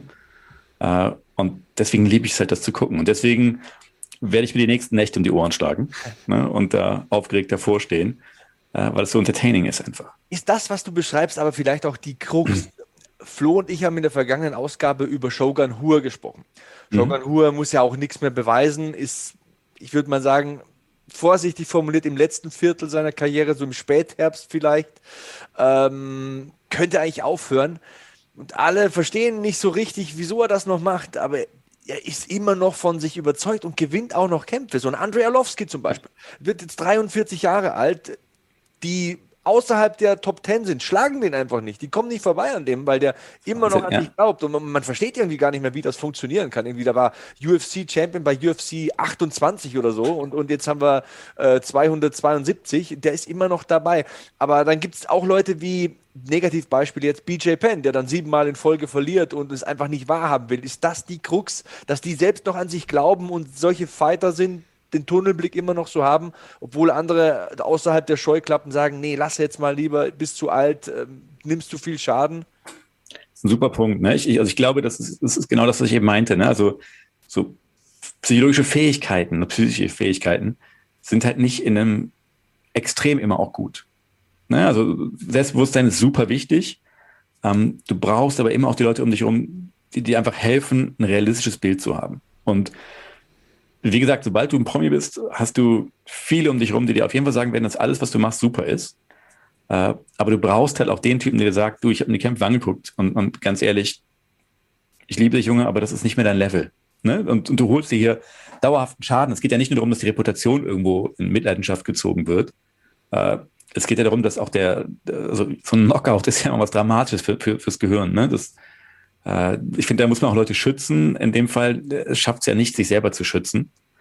Ähm, und also es geht Selbstbewusstsein, aber auch Toughness. Wenn du bedenkst an den Robbie Lawler, ähm, Rory McDonald Fight. Oh, das, natürlich war das super tough von Rory McDonald, sozusagen in der ersten Runde sich Nase und Jochbein zu brechen und dann das fünf Runden lang immer weiter brechen zu lassen, während der Robbie Lawler noch verprügelt hat dabei. Klar ist das super beeindruckend. Aber vielleicht war das auch so sein Karriereende. Ne? Bin ich hundertprozentig bei. Danach, ich würde mal so formulieren, Karriereende vielleicht nicht, aber danach, das war ein anderer Rory McDonald. Das war nicht ja. mehr der Red King, der Typ, der mit den blutenden Augen in die andere Ecke geschaut hat und sagt, ich reiße jetzt den Kopf ab. Ja. Er hat über Konsequenzen nachgedacht. Er hat über Eventualitäten nachgedacht. Er hat langsamer entschieden im Oktagon. Und das ist ein ganz guter Punkt. Also das war, das war ein Kampf. Da, wirklich, da habe ich Gänsepelle, das ist wie Kunstrasen hier bis an die Ohren. so ein irrer Kampf. Das war so ein irrer. Robbie Lawler ist auch so ein Typ. Wenn Robbie Lawler sagt, er kämpft bis er 57 ist, dann wage ich nicht zu widersprechen, weil der Typ ist so, so intensiv. Das ist so, mit jeder Faser dieses Körpers ist der Kämpfer. Ja. Und ich respektiere den so ungemein. Das ist auch wieder so die andere Seite der Medaille, die wir jede Woche diskutieren. Letztens hatten wir über Alistair Overeem gesprochen, wo ich dann trotzdem sage, ah, K1 Champion, Pride Champion, hier und da Titel gewonnen, auf der ganzen Welt gekämpft, hat sich irgendwie so verdient, das selbst zu entscheiden. Wer sind wir, dass wir urteilen? Ja. Man, man, man hat Angst um diese Leute. Man hat Angst, weil du sagst es ja, du hast nur ein Gehirn und du weißt, man weiß immer noch nicht so genau, was da abläuft, wenn dir 20 Jahre Leute auf den Kopf schlagen. Deswegen ertappt man sich dabei, wie man mitfühlt und irgendwie hofft, dass sie du die Kurve kriegen man will es ihnen aber auch nicht übel nehmen. Das ist alles, was die haben, das sind, ist alles, was die sind. Das, das ist alles, was die je gemacht haben in ihrem Leben. Und dann ja. mit 35 oder 40, wer sind wir, das zu sagen? Da fängt unser Berufsleben gerade erst an. Sagen, hey, es ist vorbei, jetzt muss ich Trainer werden oder ich investiere irgendwie in Immobilien oder so. Das ist nicht deren Leben. Also ich, ich kann es auch total verstehen, wenn, wenn du überlegst, wenn, ich, wenn wir Kämpfer beschreiben, wie es sich anfühlt, wenn du quasi den Kampf gewinnst und deine Hand wird hochgehoben. Ja, und dann guck dir das Ganze an, ob du es vor GMC oder bei, bei GMC vor 4000 Leuten machst oder weiß ich was, bei der UFC irgendwo in, in, in wo war es, in Australien mit 65.000 oder wie viele da im, im, im Stadion waren. Ähm, du musst halt ehrlicherweise sagen, so ein Gefühl wirst du also auch so emotional wahrscheinlich in deinem Leben nicht noch so häufig haben. Äh, und, und ich glaube, dass, dass es auf eine gewisse Art und Weise auch ein bisschen süchtig machen kann. Also nicht im Sinne wirklich einer, einer stoffgebundenen Sucht wie Heroin, aber so dieses, dieses Erleben, so nervös zu sein, diesen Thrill zu haben und dann auch noch zu gewinnen und so jubelnd da rauszugehen, du wirst da rausgetragen und ähm, das ist ja auch was ganz, ganz Spezielles, einen Kampf zu gewinnen. Ja. Ne? Und ich glaube eben auch so, das ist für BJ Penn und sowas, glaube ich, unglaublich schwer. Ne? Du hast mal eine Zeit gehabt, wo die Welt geguckt hat, krass, was der Typ kann. Jetzt nächste Division schon wieder Champion, das geht doch gar nicht. Ähm, und sich mit der Realität abzufinden, du, das ist nicht mehr so. Ne? Mittlerweile gibt es andere, die das machen. Das ist von außen super leicht gesagt. Ich glaube, es ist ganz, ganz schwer, dass das so von, von diesem Ross runterzusteigen. Ähm, und dann ist es ja immer so, du weißt ja nie, wann ist der richtige Zeitpunkt. Jetzt hat Khabib früh aufgehört. Ne? Wir sagen eben, du musst rechtzeitig aufhören. Und ich weiß gar nicht, mein Handy ist ja halb voll von irgendwelchen Leuten, die überlegen, gegen wen er vielleicht doch verloren hätte oder so. ähm, was wir nie wissen werden. Ähm, also wann ist eigentlich der richtige Moment aufzuhören? Ne? Und ich, ich, respektiere das bei Khabib total, dass er eben sagt, auf, ich bin, ich bin hier durch. Äh, ich selber sage mich auch, verdammt, ich hätte den gerne noch mal ein, zwei Mal gesehen. Ne? Einfach, weil es ja meistens so ist in das MMA, du hast irgendwas Besonderes und irgendwann passt der Rest sich an. Ne? Und jetzt hat jemand einen Schlüssel gefunden, um das Rätsel zu lösen und so wäre es dann, glaube ich, früher später da auch gewesen. Aber äh, bei den, bei den alten Veteranen, was du beschreibst, finde ich es auch einfach ja, du wirst es, glaube ich, nicht hinkriegen, denen das zu sagen, aber äh, ich weiß gar nicht, wie oft die jetzt teilweise genockt out wurden. Oder auch wenn wenn es kein Knockout ist, auch der Head Trauma ist ja trotzdem da. Also Overeem ist um, locker zweistellig. Was Knockouts anbelangt im Kickboxen und MMA locker zweistellig. Und, und, und, dann waren da eben auch so gegen, gegen Bade oder gegen, gegen ähm, Nengano, dieser, dieser Uppercut, der fast den Kopf rausgerissen hat bei ihm. Das war, das war irre. Also ich, das, das habe ich noch nie gesehen. Das war wirklich, das, wenn ich einen sagen musste, den verheerendsten Knockout aller Zeiten, das, ich glaube, das war. Also das ist auf jeden Fall ganz oben mit dabei und ja, ich, ich glaube einfach irgendwann, also so sehr wir die auch bewundern und ich, ich habe den ja schon bei, bei K1 dann früher gesehen, fand das echt faszinierend, ne? Und ich liebe auch diese alten Videos und ich mag auch so ein bisschen die Show, die die damals gemacht haben das war so eine Mischung, glaube ich, zwischen MMA und, und Wrestling, was, was da zwischenzeitlich mal, als er der Demolition Man, glaube ich, noch war. ähm, also ich, ja, insofern ein überragender Typ, ähm, mag ganz viel, was er auch gemacht hat und so, aber ich fände es eben auch wichtig, wenn dem jemand sagen würde, bist mal auf schon dich, ne? achte auf deine Gesundheit. Äh, da geht es mir gar nicht um die Legacy von dem, sondern wirklich die Gesundheit, weil es eben für mich schade wäre, wenn das auch jemand wäre, der dann irgendwie unter ernstem Hirnschaden leiden würde. Äh, hat er halt nicht verdient. Ne? Und, und aber ihm siehst du ja auch im Gesicht an, ne, was er sein Leben lang gemacht hat. Ähm, ich glaube, der muss sich nichts mehr beweisen oder verdienen. Der ist, ist eigentlich durch und ich glaube, dass er auch finanziell nicht sagen muss, ich überlege jetzt äh, bei Walmart anzufangen oder so. Ich, dem geht es, glaube ich, gut. Findet ihr, eine Sportbehörde ja. sollte da irgendwann die Entscheidung treffen? Das ist halt auch eine tiefen, tiefen moralische Frage, ob man da einfach ja. die Entscheidung wegnehmen sollte. Wenn CTE kann man ja auch nachweisen, Gehirnschäden, keine Ahnung, du stotterst, wir haben einen IQ-Test und den kriegst du nicht mehr hin, du bist vergesslich. Egal wie alt du bist, nein ist schwierig, finde ich. Also mein erstes Bauchgefühl sagt entschlossen, ja, natürlich schützt den Mann oder die Frau mhm. von mir aus, aber... Nimmst ihm auch die Existenzgrundlage irgendwo, bei, bei, vielen Fällen. Also du sagst ja auch nicht, keine Ahnung, jemand, der Wingsuit macht, diese Verrückten, die mit diesen, ähm, mhm. ähm, ja, keine Ahnung, Fallschirmanzügen ja. da, da irgendwo runterspringen, extrem gefährlich. Du riskierst dein Leben, aber also ist ja Selbstbestimmung. Mach halt, wenn du meinst hast vollkommen recht. Es ist natürlich Wingsuit auch nichts, was irgendwie sportverbandlich sanktioniert ist. Gutes Argument, ähm, aber man würde ja. nie auf die Idee kommen. Ist, ist total richtig. Ne? Auch da würde ich mir auch wünschen, dass irgendjemand ab und zu mal überlegt, ist das eigentlich eine gute Idee, was, was hier gerade passiert? Ähm, das, was du ja hast im Amateurboxen, jetzt korrigiert mich, wenn ich ja falsch liege, aber ich glaube, du kannst, glaube ich, dreimal Knockout gehen und dann bist du raus. Ist das korrekt? Ja. Ähm, der, ah, da gibt es irgendeine Regel, ja, ich glaube schon. Ich meine, zum Schutz der Sportler, jemand müsste sie, du, du bräuchst jemanden für dein Team, der im Off immer googelt und guckt, welche Fakten ich durcheinander bringe hier. Ähm, äh, wir gehen einfach davon aus, was es ja gibt, und vielleicht nehmen wir das, was wir, wir wissen, dass es gibt, es gibt diese 90 Tage Schutzsperre, ja. ne? wenn du K.O. hattest. Vielleicht kann man da mal anfangen. Ähm, das heißt, es gibt ja eine, eine Maßnahme als Reaktion auf eine solche Verletzung. Ähm, und ich weiß eben nicht, ob es gut ist, dass wir sozusagen nur diese Maßnahme beliebig oft wiederholen ja, jedes Mal 90 Tage äh, kann ich mir nicht vorstellen, dass das das Gute ist. Und wenn ihr ganz ehrlich seid, guckt man die Gyms. die, die wenigsten Sportler sind wirklich diszipliniert dabei, diese 90 Tage auch so zu nutzen. Ne? Also ich will jetzt keinem was unterstellen, aber es gibt Leute, die müssen das machen, weil es eben auch finanzielle Grundlage ist für sie. Es gibt Leute, die auch einfach die Geduld nicht haben. Und ähm, ich fände es sozusagen tatsächlich behördlich, also wenn wir irgendeine Form von Verband hätten, der das aufsehen ähm, oder übersehen würde, total cool.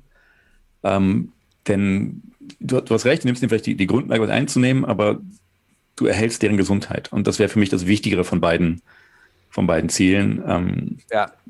wenn man das abwägen kann. Und du hast eine Fürsorgepflicht. Ich meine, du kannst nicht alle Konsequenzen hinnehmen, die und alle Eventualitäten, die da eintreten können. Du hast eine Fürsorgepflicht. Das Ganze muss in einem gesundheitlichen Rahmen ablaufen, der vertretbar ist nach äh, ja.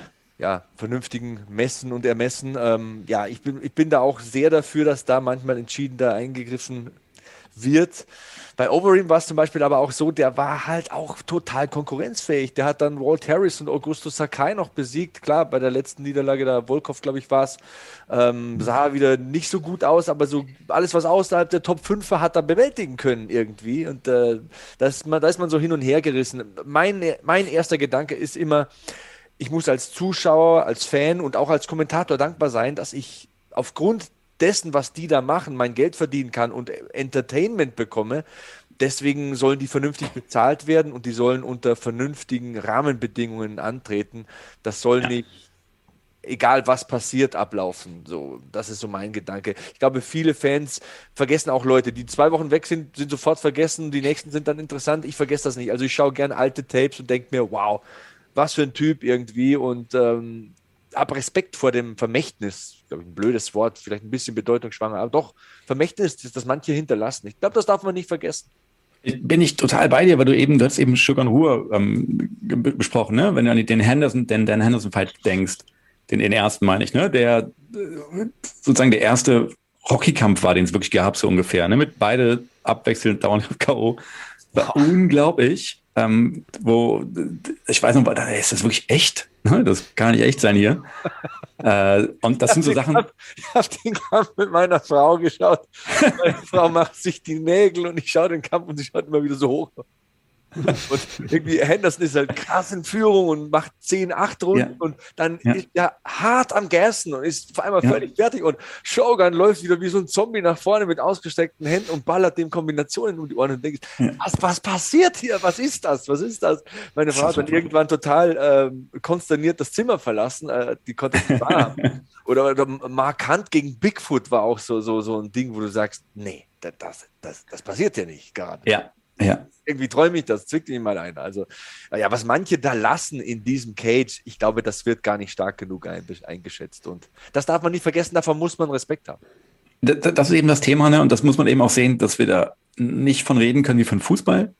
Ne? Weil wenn sich Ronaldo und Messi das geben bis zum Anschlag, sind sie halt völlig erschöpft.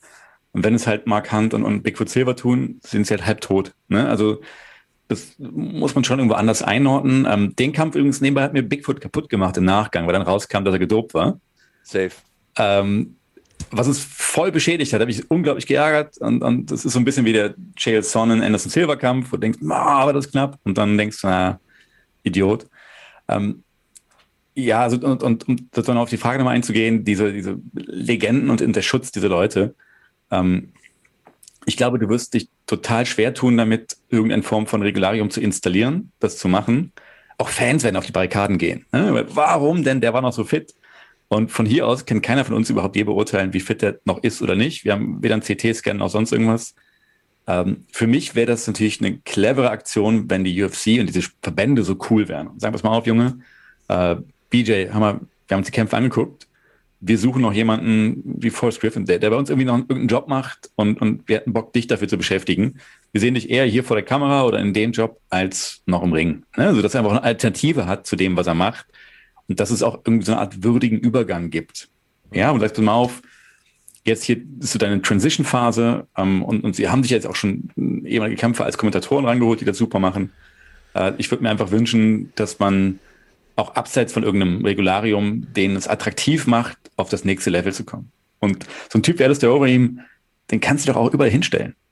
Ne? Also super smart. Also als, als Botschafter für, für, den Kampfsport, voll. Riesentyp. ja. ja. Im wahrsten Sinne des Wortes. Ja. 265 Pfund, 1,93 oder so. Riesentyp, ja. Aber Christian, ich schaue auf die Uhr. 90 Minuten haben wir dich jetzt belagert und befeuert und beschossen mit unseren Fragen. Flo, hast du noch irgendwas, was du dem Mann fragen willst? sein Stundensatz ist normalerweise viel teurer als äh, das, was uns heute nicht veranschlagt wird, Gott sei Dank. Warte ab. Rechnung kommt noch. Dachte ich mir. Also ich würde es, glaube ich, ganz gerne einfach um deine Arbeit. Es ist zugegeben, glaube ich, kein kleines Thema als kleine Mini, keine Mini-Frage zum Abschied, aber ich will sie unbedingt noch eingebracht haben, weil ich glaube, ja. tatsächlich deine Arbeit an sich, vor allem auch mit Kampfsportlern, wurde hier noch nicht so ganz greifbar. Ähm, mhm. Also null kritisch gemeint. Wir haben einfach über, über Sport und über psychische Zustände und so gesprochen, aber wie du auf Sport dazu gehst, war, glaube ich, noch nicht, nicht ausreichend Thema, um sich vorzustellen, was ein Sportpsychologe denn überhaupt macht. Ähm, ja. Also für mich ist relativ schwer irgendwie mir zu erahnen, was so ein Sollzustand ist, wenn man das mal so, so banal ausdrücken möchte, so ein psychischer, mhm. den du, den du Kämpfern ähm, einpflanzen möchtest, vielleicht, also in die du die versetzen möchtest. Ähm, denn natürlich wollen wir im Sport irgendwie immer selbstbewusste Sportler haben. Wir wollen Leute, die angstfrei im Ringen sind, die von überzeugt sind, einen Sieg holen zu können. Ähm, aber für mich ist da immer so eine Frage, und wir hatten es ja im Vorhinein schon mal so ein bisschen kommuniziert, dass ich mir natürlich auch vorstelle, dass solch ein Zustand, wenn er wirklich Übermaß ähm, annimmt, Fallhöhe, sage ich mal, mit sich bringt. Denn es gibt die Sportler, die werden einmal ausgenockt und man hat das Gefühl, die kommen, die sind nicht mit der gleichen Selbstverständlichkeit im Ring. Ähm, ja. Die haben plötzlich Angst, Distanz zu verkürzen. Die haben es halt einmal durchlebt, K.O. zu gehen und das hat sie verändert. Ähm, bereitest du Sportler auf solche, auch auf Niederlagen zu? Ist das eine, eine Gratwanderung, die man da jederzeit hat, oder ist es tatsächlich auch ein, keine Arbeit, die man so macht? Arbeitet man von Kampf mhm. zu Kampf? Ich versuche dich immer auf ja. den selbstbewusstesten Zustand äh, einzurichten, den du, den du erreichen kannst, und wenn du verlierst, ja. versuchen wir dich wieder hinzubügeln. Also, geile Frage. Ähm, vielleicht ganz kurz vorweg. Früher hat man dieses They never come back. Ne? Wenn du mal K.O. warst, dann warst du eigentlich abgeschrieben als Kämpfer. Ähm, weil wir eben über Mike Bisping gesprochen haben und der Sepp das Buch so gelobt hat der, Mike Bisping ist jemand, der nach diesem Dan Henderson K.O. wiedergekommen ist, ne? Und zwar richtig. Und das war ja auch ein ekliger K.O. So mit, mit, der, mit der rechten noch so von, keine Ahnung, drei Meter Entfernung auf den liegenden Typen. Weißt, weißt du noch, als es zwei Minuten dauert, bis er sich bewegt? Ja. Er hatte wirklich Schiss in dem Moment. Der Bisping, harter Knochen, super tough, liegt im Ring wie ein Brett und, und bewegt sich nicht mehr. Ja. Da habe ich mal kurz geschluckt. Und er hat auch erzählt, unter der Dusche, ne, hat er gedacht, es wäre noch zwei Monate vor dem Kampf. Also das nicht hinbekommen, dass es danach war. Insofern, das ist auch sicherlich was, was man auch untersuchen muss. Ähm, aber um jetzt die Frage zu beantworten, Flo, ähm, die letztlich die, die Arbeit, die ich habe, sieht im Zweifelsfall so aus, dass mich ein Sportler oder ein Trainer oder Manager kontaktiert und sagt, pass mal auf, wir haben hier ein Thema und würden gerne mal deine Einschätzung haben und mal dass du mal mit dem, mit dem Sportler sprichst. Und äh, es gibt in der Psychologie meistens so ein Erstgespräch, einfach, wo du unverbindlich mir sagst, lass uns mal unterhalten, was hast du eigentlich? Ne? Was ist die Situation gerade? Kann ich überhaupt da helfen? Ist das überhaupt ein Thema für mich? Kann auch was ganz anderes sein? Ähm, und passt die Chemie zwischen uns?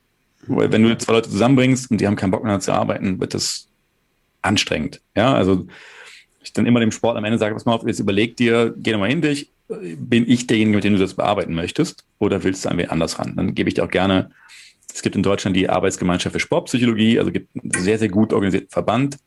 Ähm, ganz viele Leute und wichtig ist eben, dass du nachher sozusagen mit demjenigen arbeitest, auf den du Bock hast. Ähm, und dann macht man im Endeffekt nichts anderes, als dass man das sich sozusagen anguckt, was ist eigentlich das Thema. Ähm, es kann jetzt zum Beispiel sein, dass jemand sagt, ich kann vor Wettkämpfen nicht schlafen.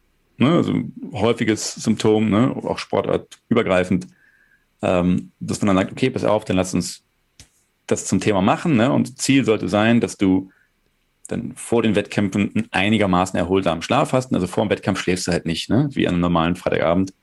Ähm, ist es halt vor dem Wettkampf. Ne? Aber das könnte zum Beispiel so, so, so, ein Thema sein. Und dann macht man so ein, zwei Sessions und, und geht einfach mal rein, guckt mal, wie genau sieht das gedanklich aus. Ne? Was, was sind so die Gedanken, die jemanden wach halten?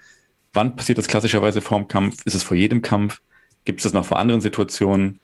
Was sind Sachen, die geholfen haben, einzuschlafen? Ähm, und jetzt, jetzt, unter uns gesagt, was immer hilft, ne, wenn du fragst, wie war es eigentlich vom letzten Kampf? Ja, konnte ich auch nicht pennen. Und wie hast du gekämpft? Ja, ziemlich gut. Ne? Und dann kannst du schon mal so langsam den Gedanken wachsen lassen, eigentlich musst du gar nicht mega viel schlafen, Und gerade beim Schlafen ist es so, wenn ich mich zwingen will zu schlafen, ne? also ich muss entspannt sein.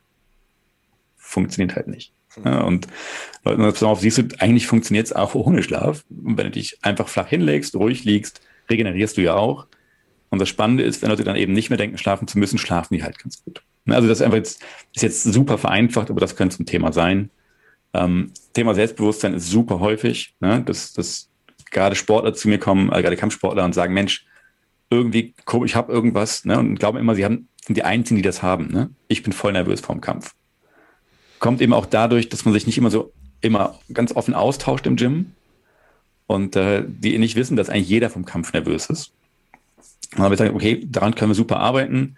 Ähm, wir haben eben schon drüber gesprochen so ein bisschen und das wären auch Themen, die, die ich immer auch praktisch machen wollen würde. Also jetzt nicht nur reden, sondern eben auch sagen, pass auf, lass uns Übungen machen, ne? unter Gegnerdruck, unter Zeitdruck, äh, mit Konsequenz. Ne? Wenn das nicht klappt, dann das und das, ähm, sodass du dich immer der Situation etwas mehr näherst, in die du real reinkommen möchtest. Äh, und um das abschließend zu sagen, so dieses Selbstbewusstsein entsteht auf dem, dem Verständnis eigener Stärken. Ne? Also das, das, dieses nach dem Motto, ich rede dir ein, ey, du bist ein Guter das ist jetzt weniger Selbstbewusstsein. Und Selbstbewusstsein ist, Flo, dass du genau weißt, wie gut du bist, wie sehr du es drauf hast. Ne? Und ab und zu muss man das ein bisschen schärfen, weil du es selber nicht so erlebst. Das heißt, da brauchst du noch vom Trainer Feedback, brauchst ein gutes Video, brauchst ein bisschen so Analyse dessen, dass du erstmal erkennst, okay, das war ich eigentlich, cool. Ähm, und das heißt, du kannst, wenn du so ein Selbstbewusstsein hast, nach einer Niederlage natürlich erstmal zerstört sein, weil du total traurig bist, weil kein Kämpfer geht in den Ring, um zu verlieren. Aber das bricht dich dann nicht in irgendeiner Form. Ne? Sondern ist einfach, du analysierst es und siehst, okay, pass mal auf, hier bin ich genau reingesteppt, als der durchgezogen hat. Einfach habe ich nicht aufgepasst. Ne? Das, Rico Verhoeven hat es mal gesagt, ähm, ich glaube, gegen Ben Sadiq war das, wo sagt, eben im ersten Kampf, du, ich habe den, ich habe einen Low-Kick gemacht und einfach mega Anfängerfehler. Ich habe genau hingeguckt, wo treffe ich den jetzt? Und war halt sozusagen nicht auf Augenhöhe und habe den Schlag nicht kommen sehen. Hat dem aber sozusagen kein, kein, nicht das Selbstbewusstsein komplett weggenommen hat ihm nur klar gemacht, ey, das war unglaublich dumm, passiert mir nie wieder. Und im nächsten Kampf, wenn ich die Hand oben habe, sieht es anders aus. Äh, also sozusagen die, die Niederlagen brauchen nicht immer so ein extrem neues Aufbauen des Sportlers, wenn er ohnehin gutes Selbstbewusstsein hat. Wenn er es gut analysieren kann, was da passiert ist, geht man daran. Trotzdem tut es natürlich mehr weh als in einem, keine Ahnung, in einem anderen Sport, ne? weil du eben auch körperliche äh, Folgen des Ganzen hast und weil es deine Karriere nachhaltig beeinflusst. Also jetzt, wenn du jetzt K.O. bist, du kannst 90 Tage nicht kämpfen, ähm, nicht mehr hartes Sparring machen, äh, du wirst tiefer gerankt, ähm, du bekommst also in sozialen Medien sehr lange noch die Auswertung mit von irgendwelchen Leuten, die glauben, was du falsch gemacht hast. Äh, da muss es ein bisschen, da braucht es ein bisschen Begleitung, aber insofern dieses zweischneidige Schwert, ich glaube, es braucht viel Selbstbewusstsein für die Leute, mhm. weil es eben ein Sport ist, da kannst du halt nicht reingehen, wenn du nicht sicher bist. Ne? Das, das geht halt nicht. Ähm, und wir haben eben Connor gehabt und sowas. Ab und zu gibt es eben mal so diesen Überschlag, ne, wo das dann zu viel wird. Aber ich glaube, die meisten Leute, meisten Kämpfer sind auch mittlerweile so geerdet. Die brauchen viel Selbstbewusstsein, aber die wissen eben auch, ähm, dass sie irgendwo an Grenzen kommen. Und ich glaube, vieles, was wir hören, was so ein bisschen dann drüber ist, ist eher so Fighter Talk als irgendwas anderes. Beobachtest du es denn aber, dass, also wenn ich mein, noch hm? meinen Gedanken aufgreife, dass dieser psychische Schaden, den du ja schon auch beschrieben hast, umso größer vermutlich sein wird, umso selbstbewusster ich im Vorhinein war. Beobachtest du dass du es denn, dass, du wirst ja sicherlich auch viele Sportler schon begleitet haben, die halt aus einer Niederlage kommen, dass Leute, die vorher mit der breitesten Brust aufgetreten sind, dann die eigentlich angeschlagensten Leute sind? Oder ist das voll in der Fallhöhe ist? Naja. Es, es, kommt für mich darauf an, sozusagen, wie sie das attribuieren. Ne? Also wenn du sagst, ähm, da ist jemand, der dachte für sich einfach irgendwie ganz vage, ich bin der Größte. Und wenn der K.O. geht, aber der, der verliert, dann bricht dieses ganze Kartenhaus zusammen. Eben. Ne? Wenn aber jemand sagt, pass mal auf, ich habe ein super geiles Stand-up, ich habe ein geiles Grappling, ich bin ein guter Allrounder, äh, ich bin fokussiert in so einem Kampf und feststellt, okay, diese eine Ecke, die habe ich nicht gut gemacht, dann bleibt dem noch ganz viel anderes an Gerüst ne, dann bricht der halt eben nicht so ein. Dann weiß er halt nur, okay, pass auf, das war Pech. Ähm, wenn, äh, ja, letzt, letzter Kampf, äh, den ich gesehen hatte, ähm, wenn, wenn jemand irgendwie einen scheiß Gameplan hat einfach, ne, und gegen eine Grapplerin geht und versucht, die am, am Ring irgendwie zu stellen, ne, am Zaun die ganze Zeit und kriegt den Trip und das, dann war es das. Ähm, dann ist das Selbstbewusstsein dadurch nicht so stark erschüttert. Ne? Dann, ich habe einfach mich ganz blöd angestellt, passiert mir auch nicht nochmal, dann ist es okay. Aber wenn ich einfach nur glaube, ich bin der Größte und weiß gar nicht, warum ich verloren habe, ne? weil das heißt ja im Umkehrschluss, jemand anderes ist noch größer, dann, dann wird es eben schwierig. Deswegen ist es halt wichtig, dass ein Selbstbewusstsein auch aufbaut auf, re auf realen Stärken, die jene Person hat. Ne? Und dann fällt dieses Kartenhaus weniger zu sein, zusammen, als wenn du so einen Chaka-Typen hast, der einfach sagt, du bist ein toller Typ und wenn du dann verlierst, weißt du nicht, woran es gelegen hat und stellst alles in Frage, was du bisher gemacht hast. Dann äh, du wechselst das Team, den Trainer, das Equipment und passiert dann doch nichts. Also es muss Substanz da sein. Ja, ja. Und, und, du musst eben klar wissen, warum bin ich selbstbewusst. Ne? Also dich besinnen auf die Stärken, die du wirklich hast. Und, und ähm, dann kannst du eben auch sehen, okay, pass auf, das war jetzt noch nicht perfekt, da muss ich noch arbeiten und dann ist es richtig rund. Wenn du das nicht weißt, und es gibt halt viele Leute, die, die, die auch zu mir kommen und sagen, ey, die sind eigentlich richtig geil in dem Sport. Und wenn ich dann so mit denen darüber rede, wo denn die großen Stärken sind, dann kommt es halt nicht so konkret. Ne? Das, und dann ist mir einfach klar, die, die wissen auch noch gar nicht, wo sie richtig gut sind. Und da schnappe ich mir auch gerne dann mal den Code, dann pass mal auf, wo siehst denn du den? Ähm, damit der auch mal ein realistisches Bild von sich bekommt.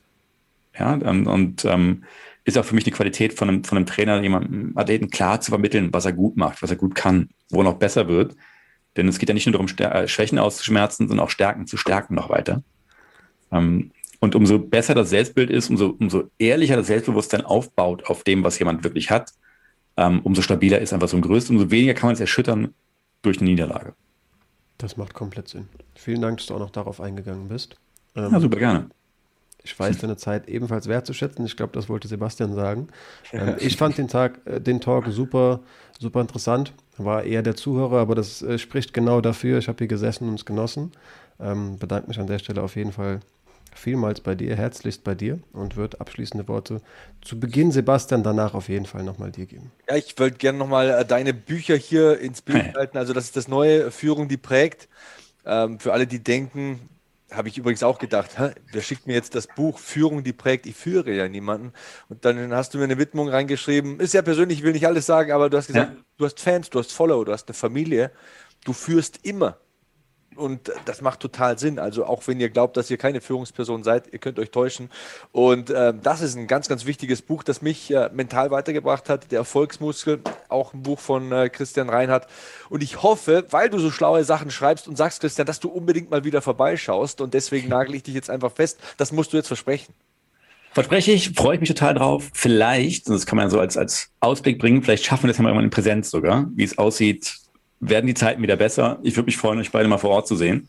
Das wäre cool. Ah. Wo, wo, bist du momentan äh, festgenagelt, äh, örtlich? In Langenfeld, Leverkusen, Köln, Düsseldorf, ah, ja. das Dreieck da irgendwo, genau. Naja, wenn ich so meinen MMA Live-Terminkalender sehe fürs zweite Halbjahr, ich glaube, da bin ich ein paar Mal in Nordrhein-Westfalen. Ich glaube, das können wir hinbekommen.